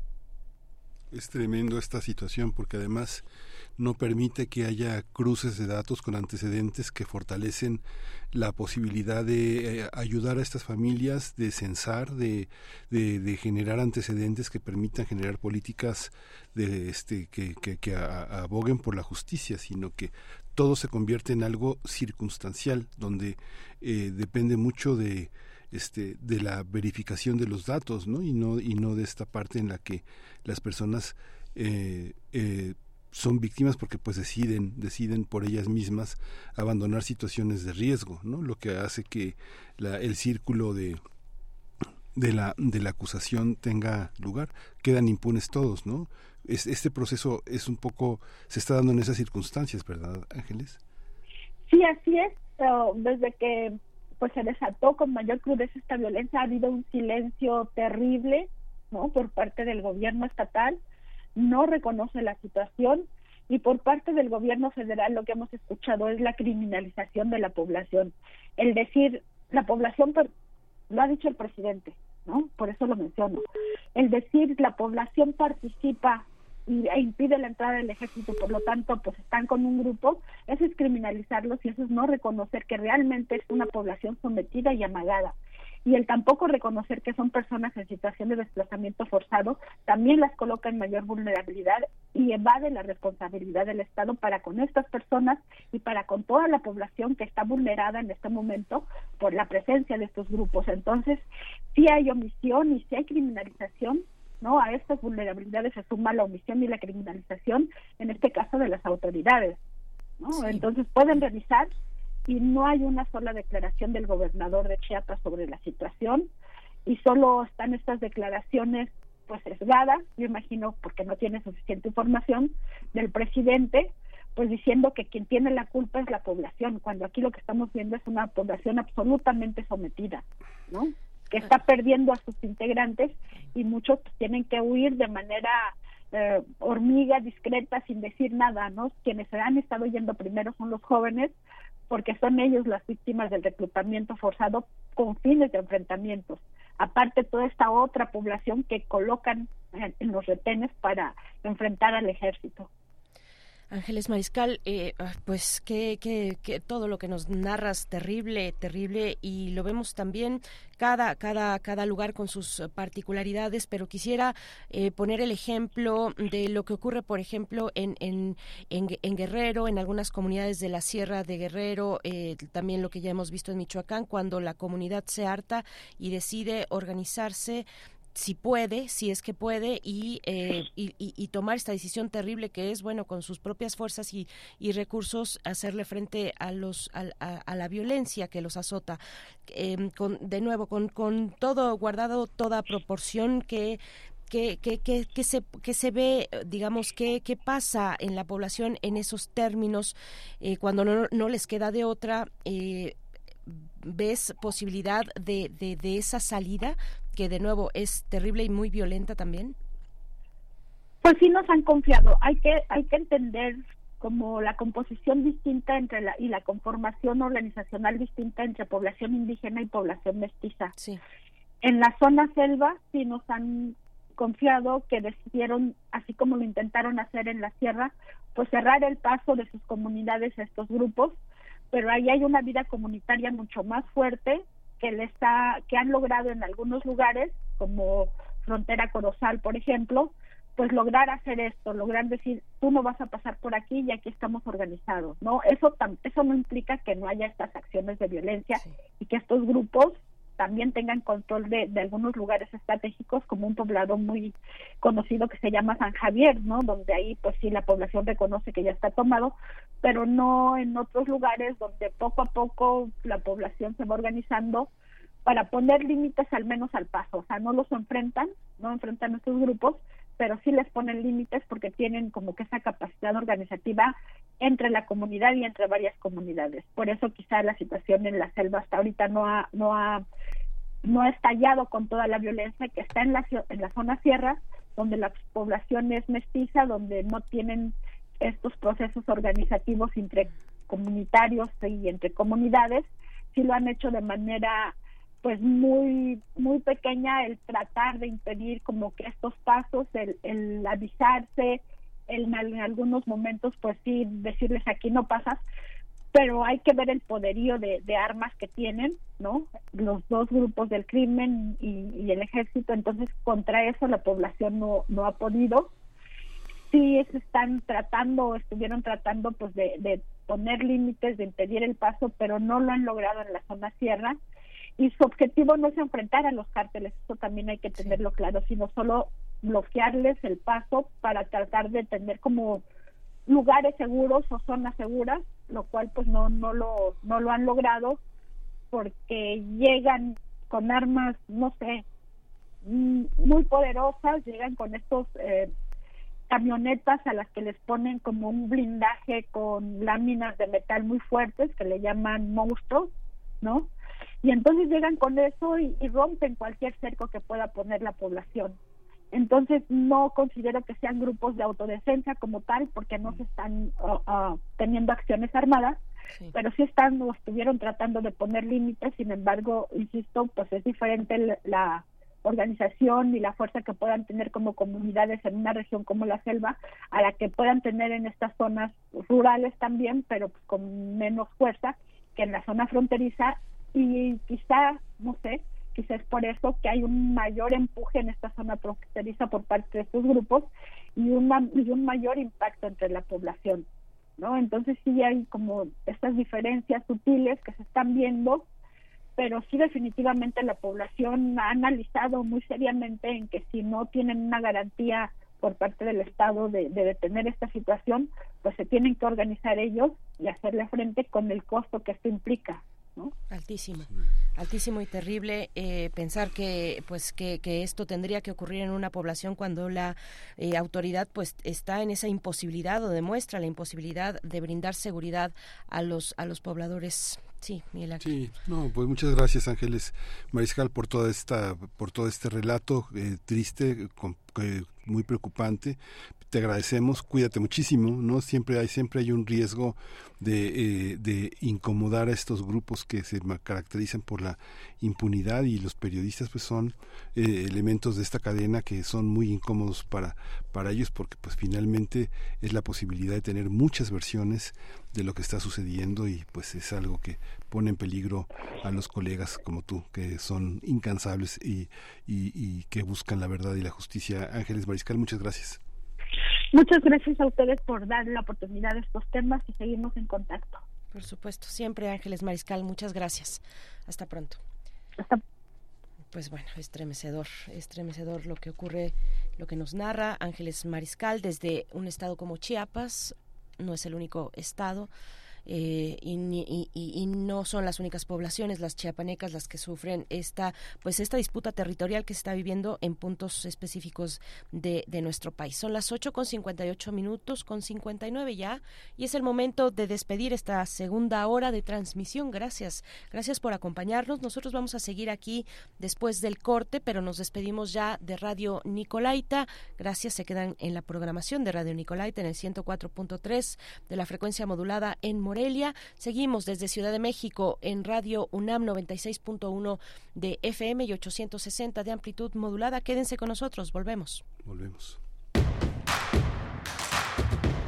Síguenos en redes sociales. Encuéntranos en Facebook como Primer Movimiento y en Twitter como arroba PMovimiento. Hagamos comunidad.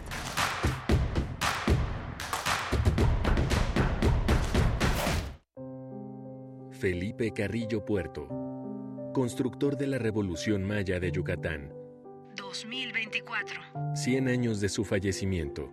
no es un hombre que transcurra eh, su vida en la oposición, la lucha, el combate, eh, sino que tiene una, para el proceso yucateco, por fortuna, para su experiencia personal como líder social, una etapa claramente constructiva. Cuando digo constructiva no me refiero únicamente a que fue gobernador de Yucatán, dos años, hubieran sido cuatro, en esa época eran cuatro los, los años de gobierno, eh, los periodos gubernamentales, y solo lo dejaron gobernar dos, luego fue asesinado, pero además antes de esto fue diputado, fue diputado federal, fue diputado local. Armando Bartra, sociólogo. Felipe Carrillo Puerto, 96.1 FM. Radio UNAM, Experiencia Sonora. Haces? Practicando para el 2 de junio. Es mi primera vez votando. Primero revisa si estás en la lista nominal de electores. Si no estás inscrito, pide una rectificación para que puedas votar en tu casilla. Tienes hasta el 14 de marzo de 2024 para acudir a tu módulo y solicitarla. Entra a listanominal.ine.mx o llama a Inetel 804 33 2000. Participa. Porque en estas elecciones tu decisión es importante. INE. Saliste en el sorteo, felicidades. Oye, ¿y qué estamos celebrando?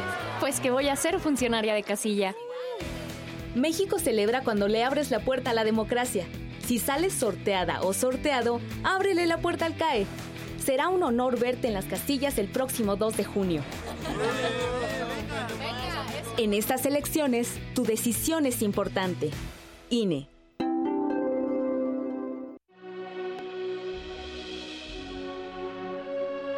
Ti, ¿cuáles serían las 52 películas infaltables para un conocedor de cine?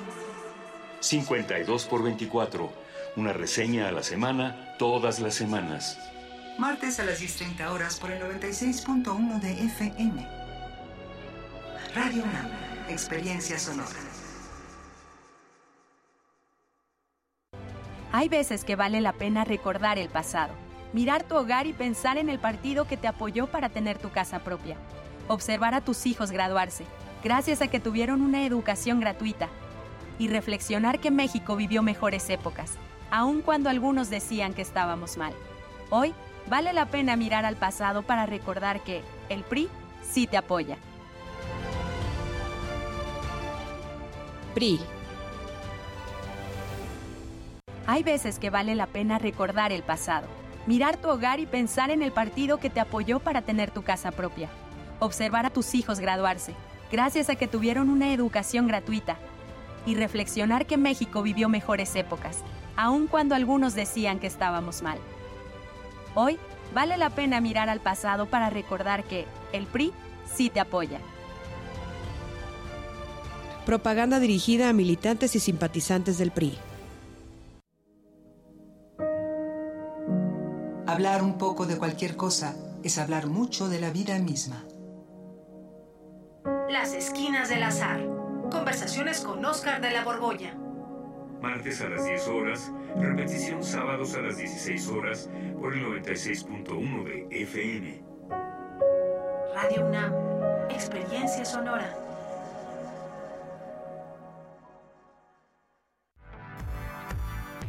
Diles a tus familiares que viven en el extranjero que podrán votar desde allá en las elecciones 2024 MX. Solo deben registrarse en la lista nominal y ejercer su derecho en alguna de las tres modalidades, electrónica por internet, postal y presencial en sedes aprobadas en el extranjero.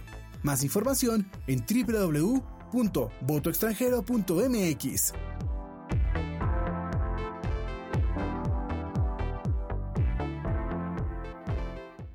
Las mexicanas y los mexicanos somos observadores, cuidamos todo lo que hacemos. Por eso nos pintamos solos para vigilar las elecciones. Cuando tú participas observando las elecciones, ayudas a dar certeza y tranquilidad a tu familia, colonia o comunidad. Infórmate en observadores.ine.mx. Conoce las modalidades y regístrate. Tienes hasta el 7 de mayo. En estas elecciones, con mi INE, participo. INE. Encuentra la música de primer movimiento día a día en el Spotify de Radio UNAM y agréganos a tus favoritos.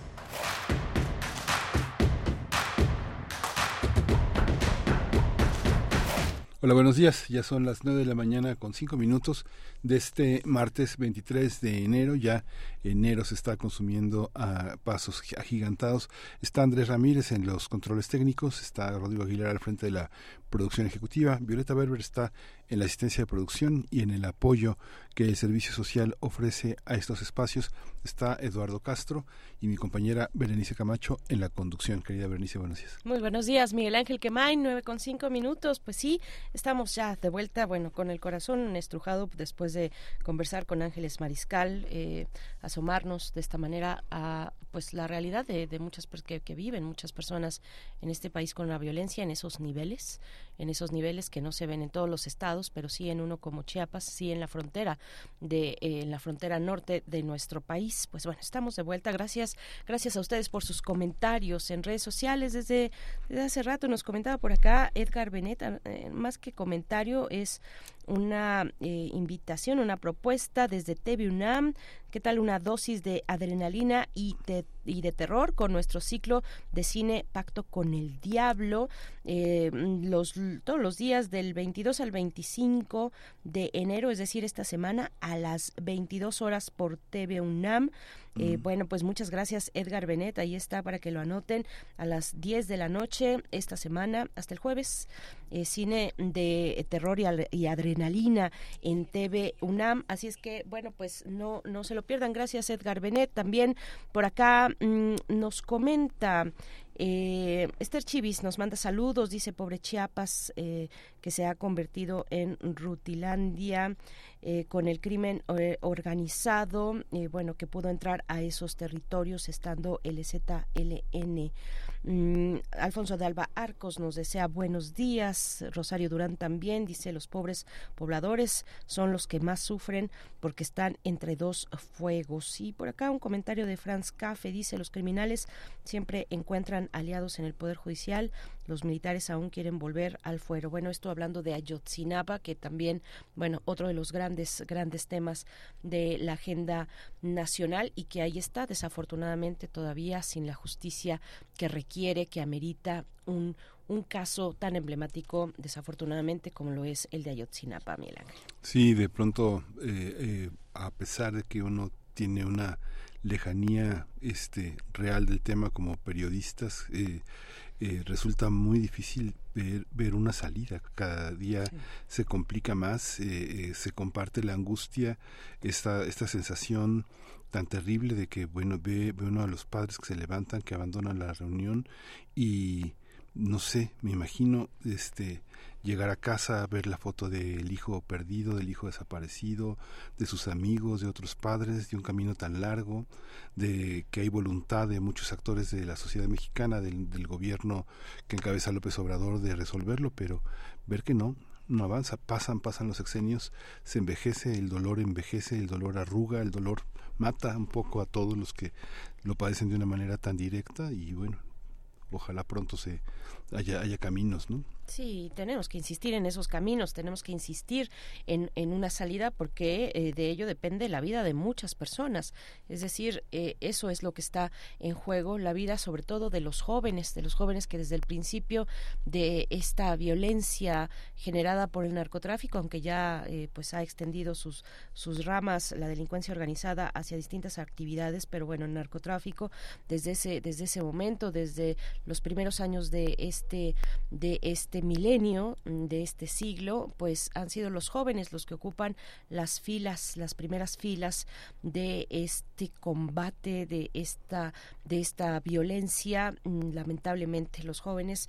Y bueno pues pues sí insistir en que debemos encontrar salidas porque va va depende depende la vida de, de que lo hagamos de que lo hagamos como sociedad. Vamos a Vamos a hacer eh, pues una pausa, vamos a otros temas, vamos a otros temas para esta hora eh, donde viene la poesía necesaria y la mesa del día. Vamos a hablar de prácticas audiovisuales Horizontes Comunes, Diálogos y Prácticas Audiovisuales en la Ciudad de México. Es, el, es un libro, es el título de un libro que ha publicado Procine eh, en coautoría de distintas autoras, entre ellas Eloísa Díez y Luz Estrello, que estarán con nosotros. Es un libro de acceso gratuito, de libre consulta y, y que, bueno, da cuenta de eso, de las prácticas audiovisuales en Ciudad de México, que no es necesariamente ni el cine común, ni el cine comercial, ni, eh, ni nada por el estilo, sino otro tipo de prácticas, las prácticas también muy humanas de observar la realidad y plasmarla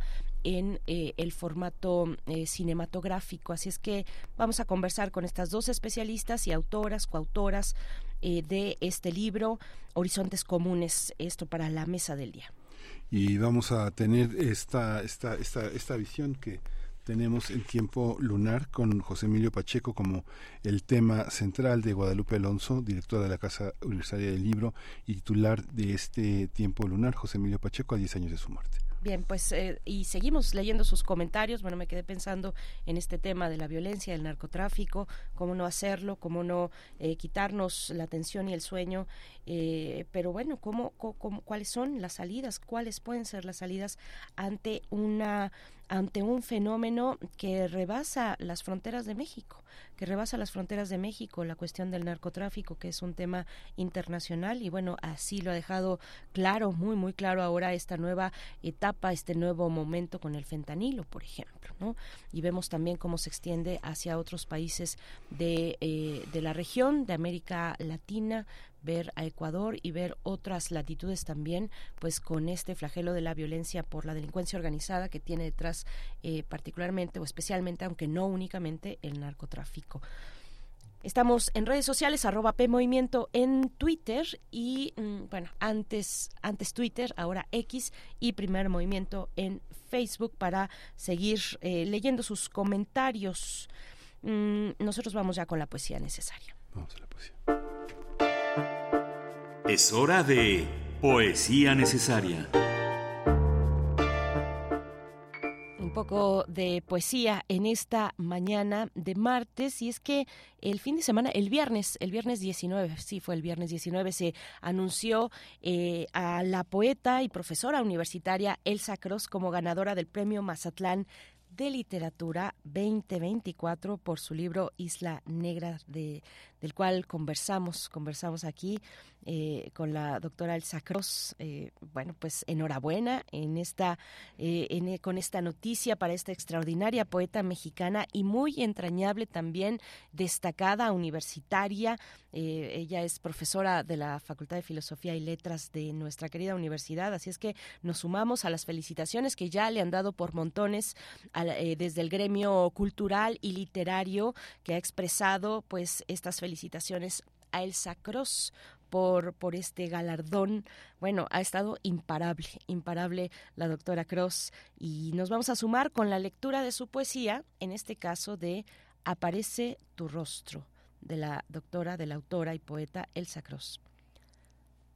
Aparece tu rostro, se hunde en leche como el cordero bien hallado en los misterios. El fuego se acerca sin tocarnos, el azul es más intenso que la ebriedad creciendo hacia las islas. Tembloroso como detrás del humo, aparece tu rostro.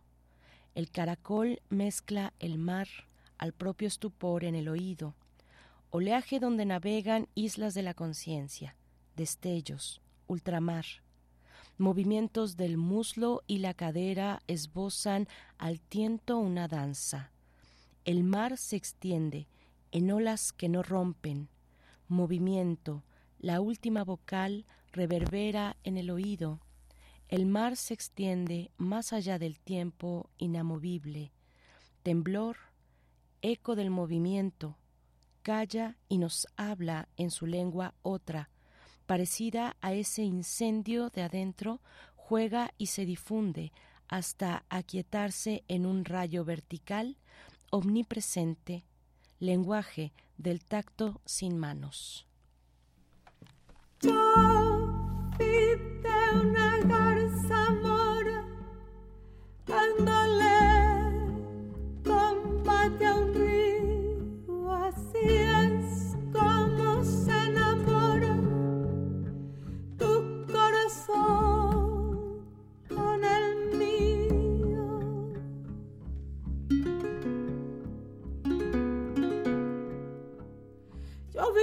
Garza mora dándole combate a un río. Así es como se enamora. Así es como se enamora tu corazón con el mío. Tu corazón con el mío. Luna, luna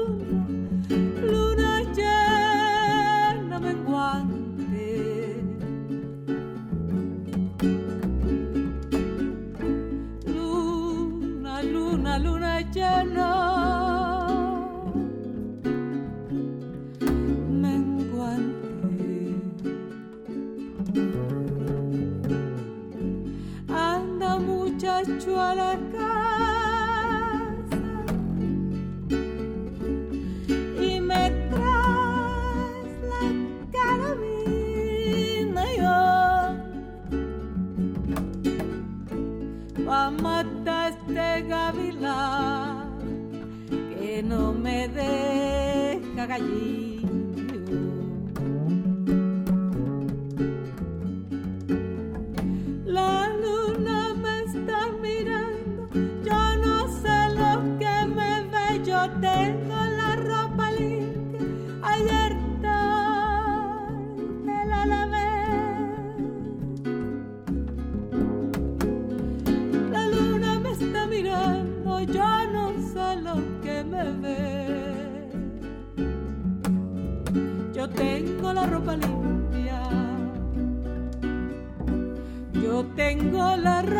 limpia, ayer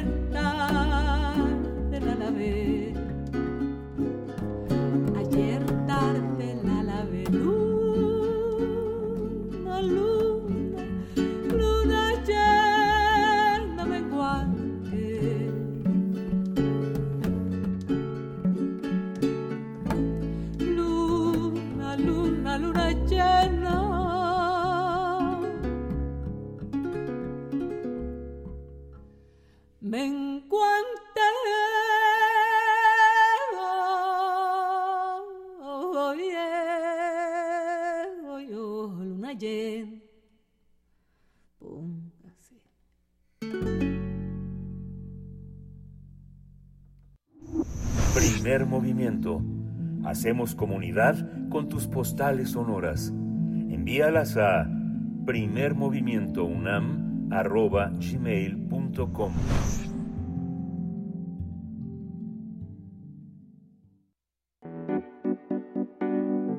La mesa del día.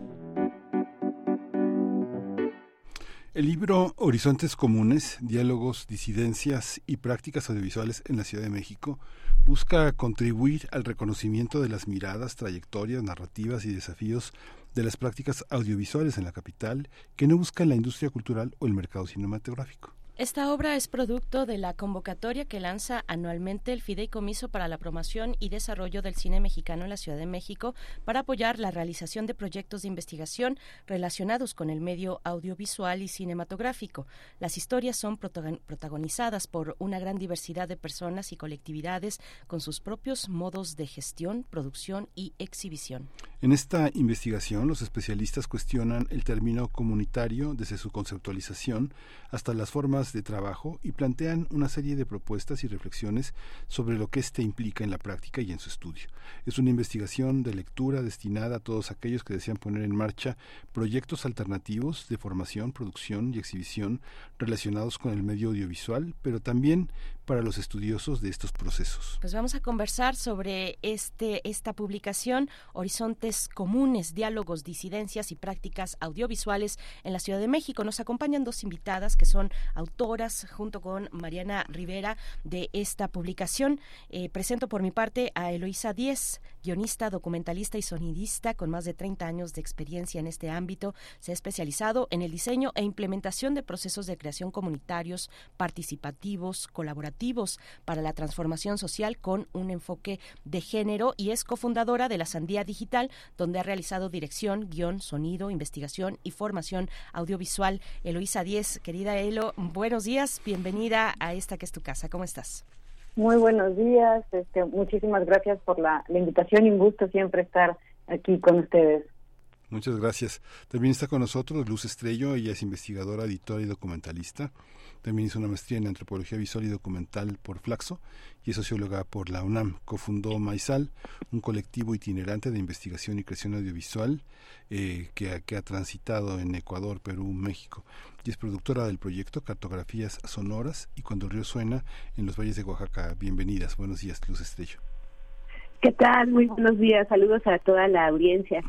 Gracias, gracias a las dos. Gracias también un saludo a Mariana X Rivera, eh, coautora junto con ustedes de este de este título, de este libro, Horizontes Comunes. Eh, Eloisa Díez, cuéntanos, cuéntanos eh, cómo surge la idea, cómo fue eh, la realización de una investigación como esta, con las características que hemos podido esbozar, pero que quisiéramos ustedes nos compartan de manera más amplia, Elo.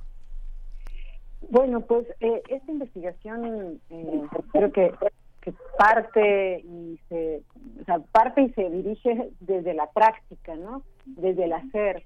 Eh, las cuatro autoras, eh, junto a Mariana, Luz y también Mónica Montalvo, eh, venimos de la práctica eh, de otros cines, de la investigación, eh, de la de la construcción colectiva, ¿no? Y desde ahí, eh, pues surgió como esta esta inquietud, esta sensación de eh, cómo, eh, cómo nombramos esto que hacemos.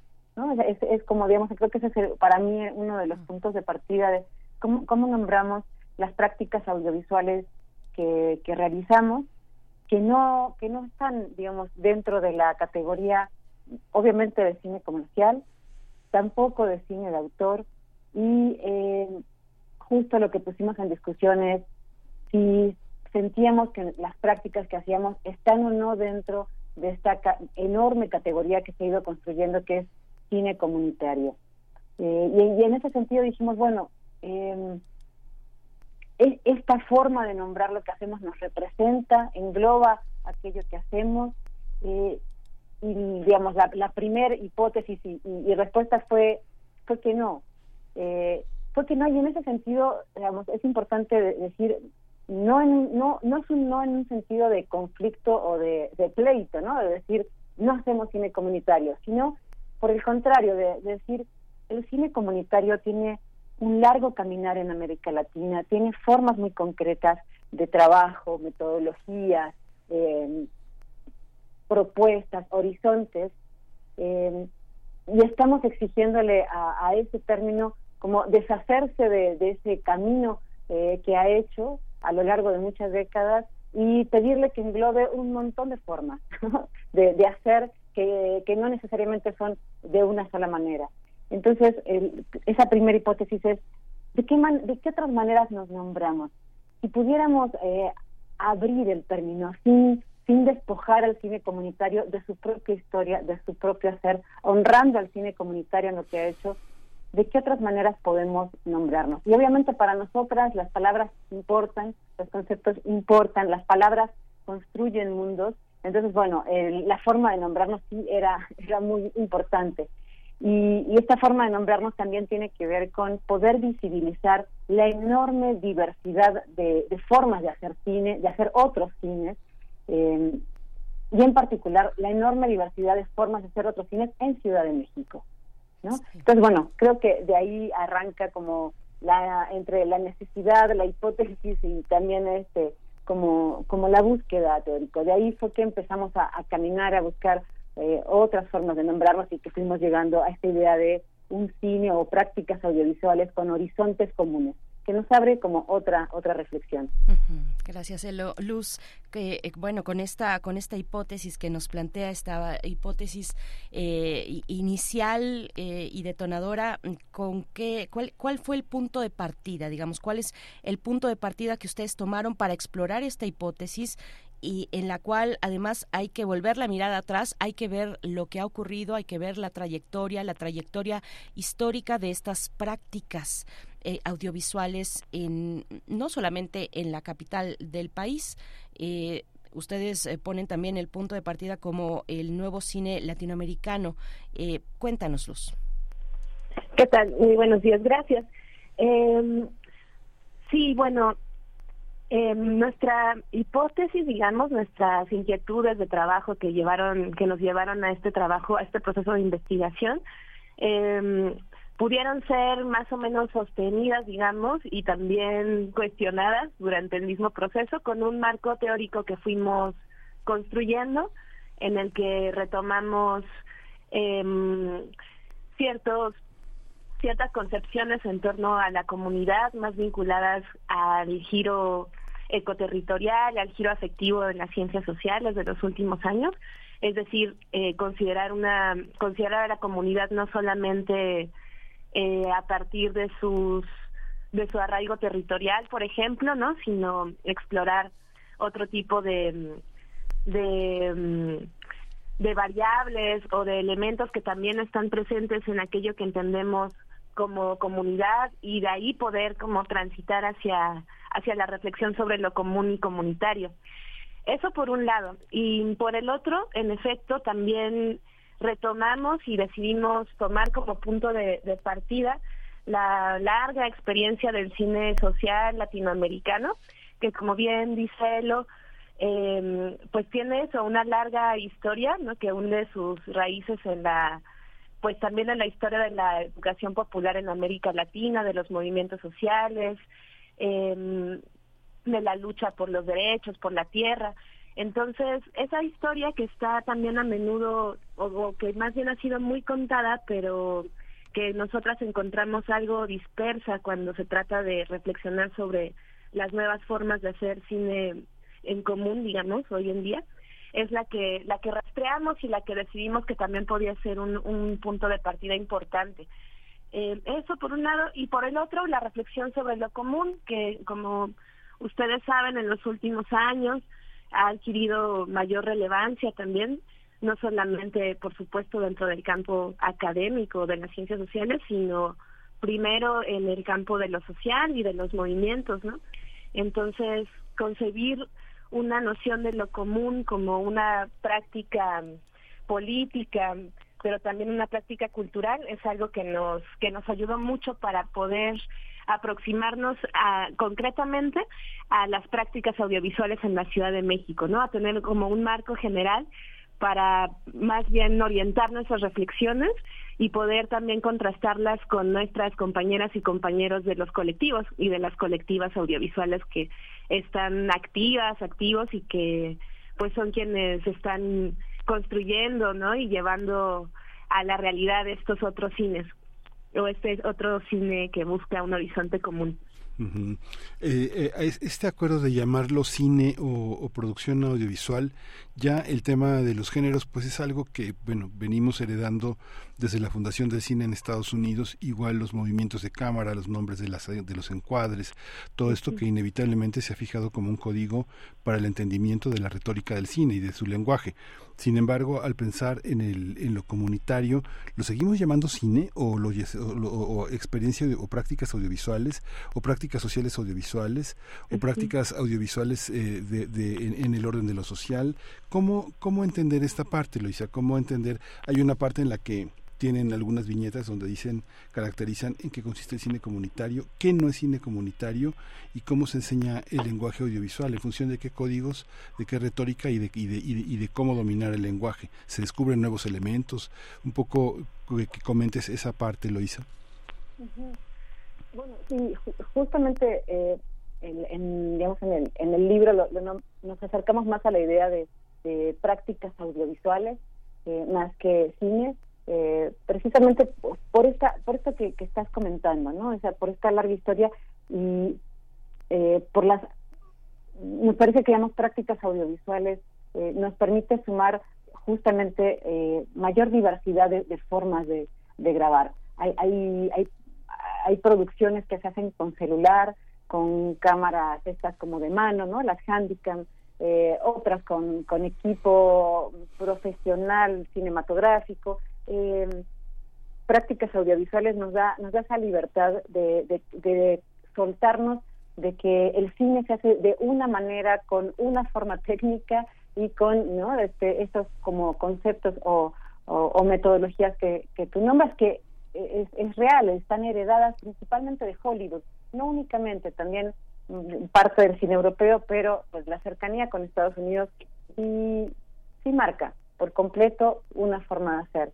Em, nos soltamos de esa idea, eh, la, la, abrimos en, eh, al hablar de, prácticas audiovisuales y también, digamos, eh, en ese sentido, la, la posibilidad de, ¿cómo decir?, como de hablar de la precisamente enorme diversidad de formas de enseñar o compartir o formar en, producción audiovisual. Y ahí encontramos de todo.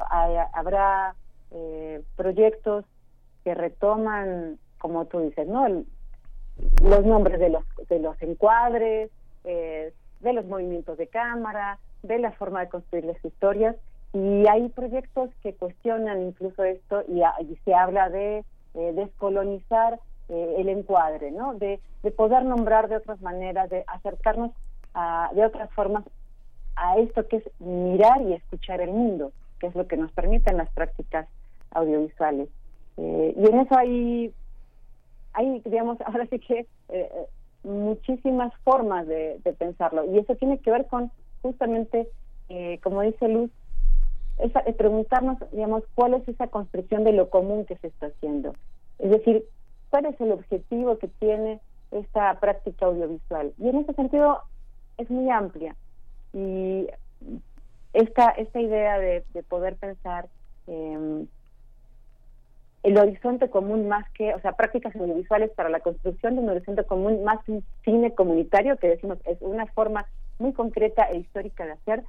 Entonces, si lo abrimos, nos podemos hablar de cine participativo o video participativo, independiente, eh, como uno de los colectivos que, que con los que conversamos y está presente en el libro, que se autonombran como eh, cine rupestre, eh, audiovisual feminista, eh, alterativo, alternativo, ahí como ahí sí vamos a encontrar muchísimas formas de pensar y de construir esto que, estás nombrando, ¿no? Que es cómo hacemos lo que hacemos eh, y para qué. Sí, y esta parte de Luz Estrello que finalmente eh, cómo convertir en una estética y en una narrativa las limitaciones económicas que alguien puede tener, ¿no? Ahora vemos que, por ejemplo, muchas muchas muchas cámaras accesibles que van desde 600 pesos hasta este casi 3 mil pesos, que son muchas de las cámaras que se ponen en los cascos, en, en, las eh, bicicletas que tienen un ojo de pescado, pero que al mismo tiempo tienen una resolución 4K que es que este que es bastante fuerte o, que tienen 40 megapíxeles o 48 eh, megapíxeles de resolución contra las 27 de Nikon. ¿Cómo hacer? ¿Se hace, se hace una estética de eso, de esas, de esas prácticas? Digamos que la, la resolución, la nitidez, la claridad, la capacidad de, este, de grabar en loop o de grabar más de 10, más de 10 minutos eh, con dispositivos de almacenamiento al alcance de la gente, que no pasen por estos mecanismos tan costosos que tener 200 gigas en la nube significa, no sé, por lo menos 100 pesos al mes eh, de, de, comunidades que a veces no lo pueden sostener. ¿Cómo, ¿Cómo se juegan estas prácticas? ¿Qué es lo que descubrieron y cómo está dentro de sus prácticas esta, este diapasón tan amplio en, en, la parte, como se dice, de los fierros, de tener eh, los dispositivos a tu alcance y que sobrevivan a los golpes, al uso. ¿Cómo, cómo, cómo, cómo, está, cómo estamos en esa situación en la Ciudad de México?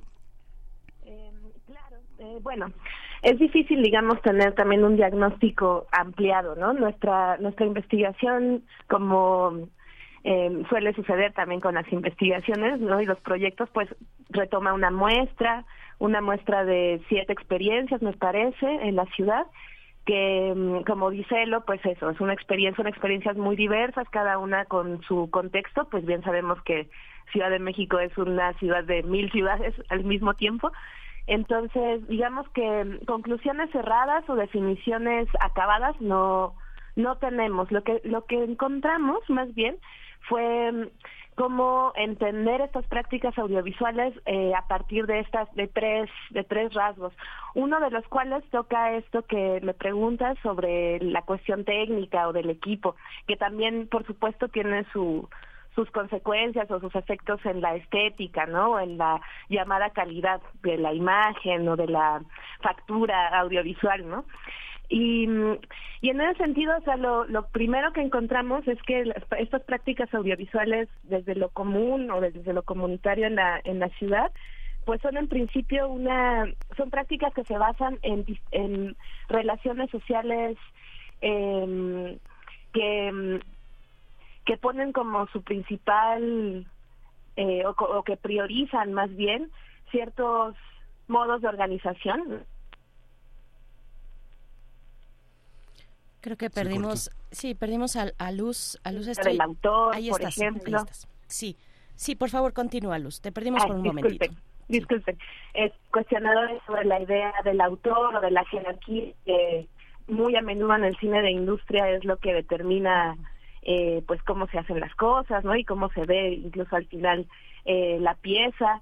Entonces, eh, estas relaciones sociales son las que varían en cada colectividad, pero digamos que lo, ahora sí que lo común que tienen entre ellas es, son estos criterios tal vez básicos, ¿no? De colaboración, de reciprocidad y que en ese sentido se, se trasladan también a formas de producción eh, muy de estas prácticas, digamos, ¿no? Formas de producción en las que los equipos se comparten, o se recurre a distintas estrategias de autogestión o de financiamiento para conseguir proyectos, para sostener un cineclub, porque cabe mencionar que estas prácticas no solamente son de producción audiovisual, sino muchas veces también de divulgación, ¿no? De proyección de materiales que después se convierten en espacios de diálogo con el barrio, con la comunidad. Entonces, digamos que son varias varias capas al final también está esta cuestión muy que a menudo siempre se nos pregunta también en torno a la calidad, ¿no? Del, del cine llamado comunitario y nosotras usualmente respondemos que si bien hay como cierta idea de que puede ser más una calidad amateur, ¿no? Así más de eso, no profesional, no escolástica, ¿no? No, no de escuela, eh, nosotras pensamos, y me parece que también es algo que está presente en el libro y en las colectividades que entrevistamos, que la prioridad de estas prácticas, de estas colectividades, está en el proceso, ¿no? Y antes que en el, que en el resultado, si bien también los resultados no necesariamente tienen que ser este, de baja calidad, por supuesto, eh, hay una hay una gran gran preocupación por hacer más bien del proceso eh, lo que valga este, los esfuerzos no en estos en estos proyectos colectivos. En ese sentido hay una fuerte carga pedagógica también no o sea no solamente se trata de construir o de contar nuestras historias o las historias sino también de de reflexionar de dialogar no de aprender a a crear desde otras lógicas por fuera de la industria de la jerarquía y de la autoría individual eh, eh, es el proceso lo que importa antes que el resultado y contrario a lo que vemos hoy, digamos, a lo que impera Elo, Luz, eh, que, que, se busca pues prácticamente con desesperación el clic, las vistas, ¿no? los, digamos, hacerse viral. ¿Cómo, cómo, cómo es? Cuéntenos un poco, Elo y, y Luz también. Primero, ¿con qué colectividades se encontraron? ¿Cómo fue esta exploración? Pero también eh, hablamos bueno, estamos hablando de creadoras y creadores urbanos, estamos hablando de la capital del país, probablemente muchos de ellos son jóvenes eh, que tienen eh, pues esto, eh, que, que, que, se encuentran inmersos en este, en este momento puntualmente con las redes sociodigitales, con redes, con plataformas, donde pues sabemos que esas redes van marcando la fórmula, ahora que hablábamos de descon, descolonizar el encuadre, pues estas redes por lo contrario van marcando la fórmula para, para llegar al clic, para llegar a las vistas, para subir el número de seguidores, vemos muchas historias de jóvenes que se parecen mucho entre sí, que, parecen hechas con, con, maquila, pueden ser originales algunas, pero ya se, se va viralizando y ya todo el mundo empieza a, a subir eh, o a compartir eh, historias con las mismas o características muy similares y no las mismas. ¿Cómo, qué, ¿Qué fue lo que encontraron en la calle Elo? ¿Con quiénes platicaron y cómo sortear estas cuestiones?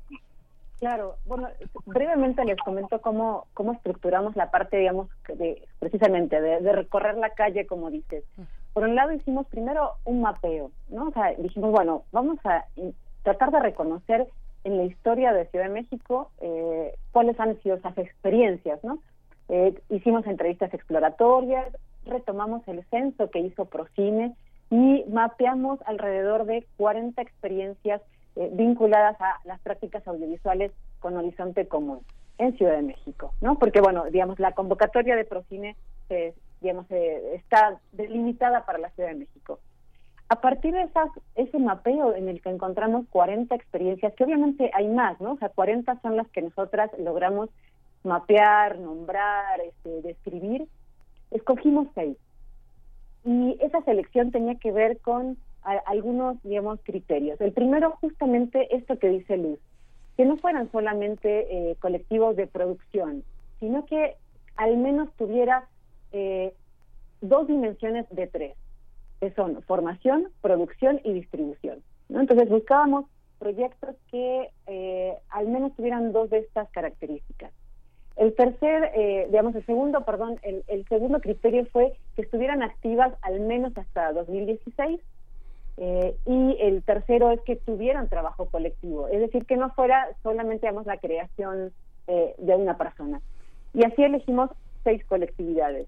La Bandurria Marcha, este, que están en, en Xochimilco, Hechos en Santocho, Cines y Medios Comunitarios, Tricine Móvil, documentalistas rupestres, que son más de la zona oriente, de Iztapalapa, y la muestra de cine callejero.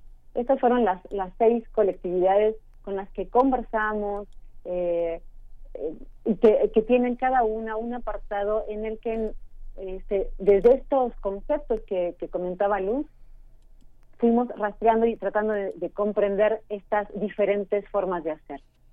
Eh, luego también hicimos un seminario interno eh, paralelo a todo esto, con nueve sesiones, como para precisamente recuperar la historia, qué es lo que ha ocurrido en América Latina, qué conceptos se han, o qué discusiones y reflexiones se han, tenido. Hicimos como un mapeo en ese seminario. Y por último, hicimos una comunidad de aprendizaje con eh, las personas de los colectivos, pero también algunas otras personas que se han, eh, digamos, eh, como estudiado, digamos que expertas, expertos de alguna manera en el tema de este tipo de producción. Ese fue como las herramientas, las, digamos, las herramientas que utilizamos para, para la investigación y para llegar a, estas seis colectividades y conversar con este marco común. Y en particular con lo que tú comentabas sobre la distribución, eh, pues hay, obviamente hay una, precisamente justo una, una diversidad de formas de distribuir. Y en ese sentido, digamos, creo que la primera característica que comparten estos proyectos es el, eh, nuevamente, ¿no? O sea, no, no ceñirse a la pantalla grande. Es decir, no es un cine, no son producciones audiovisuales que estén únicamente destinadas para la sala de cine sino digamos todo lo contrario. Son producciones que, que pueden tener proyecciones en la calle, eh, a través de enlaces de WhatsApp, eh, YouTube, eh, redes sociales, pero digamos mucho digamos tiene que ver con justo esas como como entornos en los que surgen y las necesidades por las que surgen hay, hay que entender que hay producciones que claramente sí están pensadas para eh, compartirse en la calle y también en festivales de cine. O sea, no, no, no quiere decir que no se busca la sala grande, algunas producciones sí, pero hay otras producciones que quizás están pensadas para esa comunidad, ya sea territorial o, por afinidad, eh, y a lo mejor es una producción que está pensada para esas 20 personas que, que contaron la historia. Eh, o para el grupo, digamos, este habitacional donde está, donde se, se contó.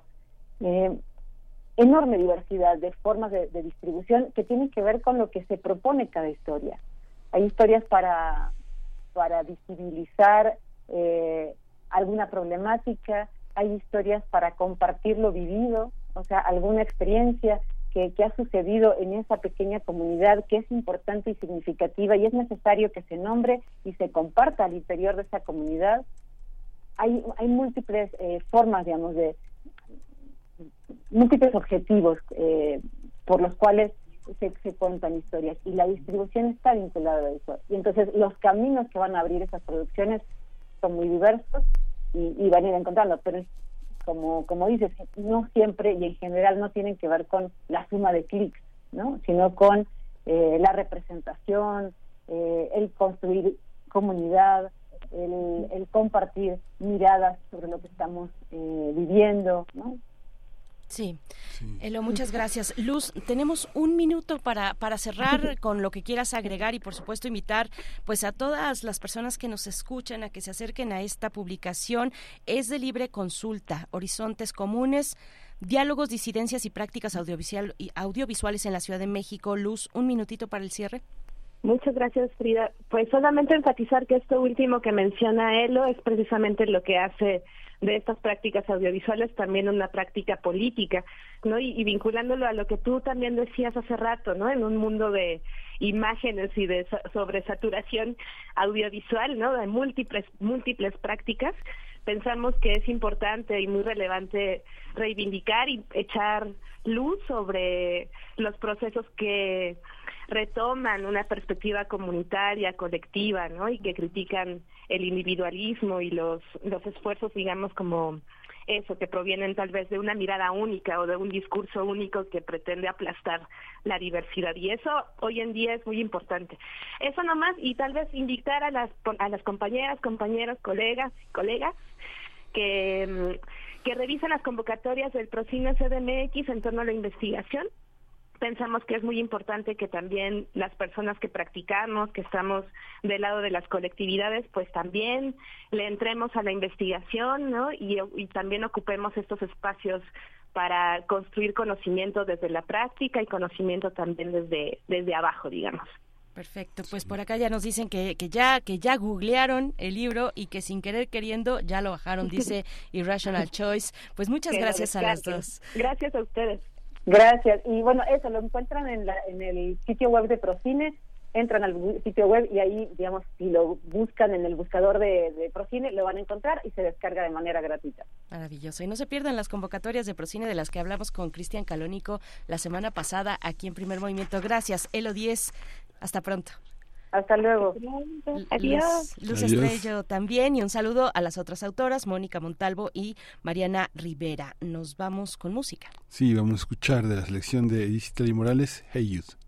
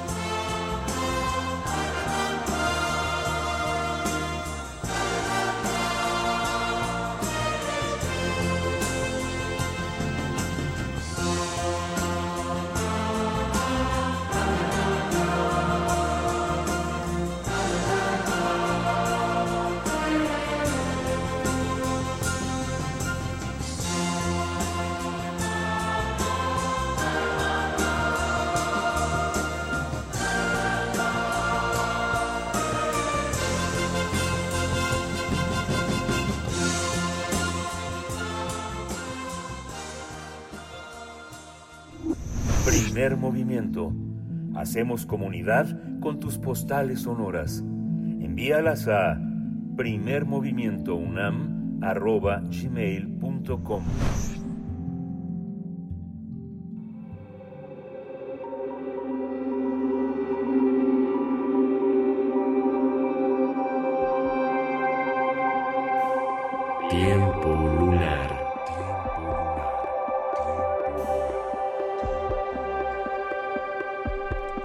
José Emilio Pacheco, a 10 años de su muerte, que se cumple en el próximo 26 de enero. De este tema nos hablará Guadalupe Alonso, directora de Casa Universitaria del Libro de la UNAM. Querida Guadalupe Alonso, buenos días, bienvenida a, esta, a este espacio que es tuyo y que nos haces pues el favor de compartir con lecturas, con reflexiones muy interesantes. ¿Cómo estás?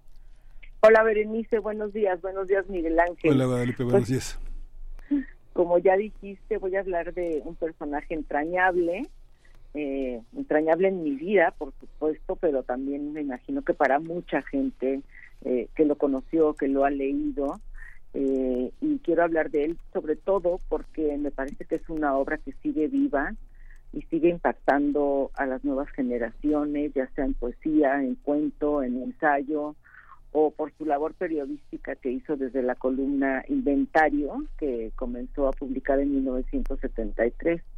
Entonces, pues José Emilio Pacheco fue un creador incansable, muy versátil, que además de dominar distintos géneros, fue un hombre muy comprometido con el momento histórico que estaba viviendo. Y creo que en ese sentido es que su obra sigue sorprendiendo y despierta mucho interés. Eh, es una mirada profunda, muy sensible, con una capacidad de observación y un compromiso social que verdaderamente inunda su mirada literaria. Entonces, en ese sentido vemos, por ejemplo, una poesía donde José Emilio explora temas como el amor, la muerte, la soledad, la memoria, pero una poesía en la que también se ocupa de la realidad social y política. Entonces, ahí vamos a encontrar una voz crítica con cuestionamientos acerca de diversas situaciones que se estaban dando en su momento, ¿no? Por ejemplo, cuando se refiere a la capacidad destructora del hombre en el poema Los Vigecémicos, donde dice, sobre todo matamos. Nuestro siglo fue el siglo de la muerte. Se refiere al siglo XX, pero por supuesto, eh, no quisiera ni pensar en lo que diría José Emilio Pacheco de lo que está pasando hoy en día en el mundo, ¿no? Eh, también reflexionó sobre la fugacidad de la vida, la importancia de recordar, de la memoria, de preservar momentos y experiencias. Recordemos ese verso que dice, pertenezco a una era fugitiva, un mundo que se desploma ante mis ojos, o el libro donde está el poema, que, que, que da título al poema, No me preguntes cómo pasa el tiempo, escrito en los años 60, que marcó un hito en la poesía mexicana. Entonces, bueno, pues eh, todos estos temas están presentes a lo largo de su obra. Cada verso de Pacheco es una invitación a explorar las complejidades de la experiencia humana y la muerte, la trascendencia son constantes en su poesía, la naturaleza y el medio ambiente ocupan un lugar muy destacado. Pacheco siempre estuvo atento y le interesó la relación del ser humano con su entorno y su fragilidad, el deterioro ecológico lo lleva a darle cada vez mayor importancia eh, al estudio de la naturaleza, ¿no? Por ejemplo, su poema Las ostras, donde dice, pasamos por el mundo sin darnos cuenta, sin verlo, como si no estuviera allí o no fuéramos parte infinitesimal de todo esto. Entonces, bueno, pues eh, son muchos los temas que tocó José Emilio Pacheco, es una obra riquísima. Un capítulo aparte quizás lo merece el tema de la ciudad, de la vida urbana que impactó de manera sustantiva su escritura. La colonia Roma, por ejemplo, eh, protagonista de las batallas en el desierto, una novela que ya es clásica y en la que captura la atmósfera de la Ciudad de México en los años 40. Eh, la ciudad en Pacheco es un escenario donde se entrelazan historias, sueños de los habitantes, y donde de nuevo el paso del tiempo deja su huella, ¿no? Las batallas en el desierto junto con el principio del placer son además novelas iniciáticas que en su tiempo deleitaron a los jóvenes y que seguramente lo siguen haciendo aunque ya estemos en la era de la inteligencia digital, ¿no? De la inteligencia artificial. En fin, José Emilio es un autor monumental, tocó casi todos los géneros, entre otros, habría que revisar su labor como traductor y como periodista en su columna Inventario, que no tiene desperdicio y está reunida en varios volúmenes, para constatar que su obra es imprescindible y sigue vigente. El, su legado a 10 años de su muerte se mantiene vivo, su obra literaria, su compromiso social y su contribución a la cultura mexicana lo colocan como una figura imprescindible en el panorama de la literatura y del pensamiento contemporáneo. Y esto pues nos da pie a que el próximo día 25 de enero, el jueves 25, nos reunamos en la Casa Universitaria del Libro varios amigos para hacer un homenaje a José Emilio Pacheco. Van a estar por ahí Teddy López Mil, poeta, va a estar el escritor Alejandro Zambra, eh, va a estar el cronista y escritor Héctor de Mauleón y también va a estar eh, José Luis Martínez, periodista. Eh, vamos a estar en esta mesa dedicada a José Emilio Pacheco y bueno, pues invitamos a, a todo a todo tu auditorio a que se dé una vuelta por ahí el jueves 25 a las 7 de la noche. Qué interesante, qué, qué, qué, qué, buena mesa y qué buena oportunidad de discutir a Pacheco. Y justamente hemos comentado a lo largo de la semana, mi compañera Bernice y yo, el tema de José Agustín y justamente todo este horizonte en lo que Margot Glantz llamó en lo que hemos, hemos visto de alguna manera un equívoco histórico la literatura de la onda. Esta comparación entre distintas narrativas ha sido pues también un, un, un asunto interesante para poder confrontar nuestro pasado, ¿no? reconstruirlo y, discutir con él muchas cosas importantes. ¿no? Sí, me parece que sí, que somos eh, muy afortunados de poder eh, volver a estas voces que marcaron la literatura de una época. Así es, así es, Guadalupe. Pues muchas gracias, muchas gracias, Guadalupe Alonso. Es impresionante cómo sigue en el gusto de, de, jóvenes lectores, cómo sigue su obra circulando eh, y, y, bueno, comentándose. Y ojalá, eh, bueno, para quien todavía no tenga eh, algún alguno de sus ejemplares, pues hacerse de unos, visitar Editorial Era, que tiene, mm. además, hablabas de inventario, tiene reunidas eh, pues este trabajo, este trabajo periodístico en inventario en tres tomos de 1973 y el último tomo hasta 2014, el año de su muerte. Eh, Guadalupe Alonso, muchas gracias y bueno, pues estaremos reuniéndonos en la Casa Universitaria del Libro en este homenaje, en este aniversario luctuoso de José Emilio Pacheco. Muchas gracias a ustedes, Berenice Miguel Ángel, y nos vemos en 15 días. Hasta luego. Hasta pronto. Adiós.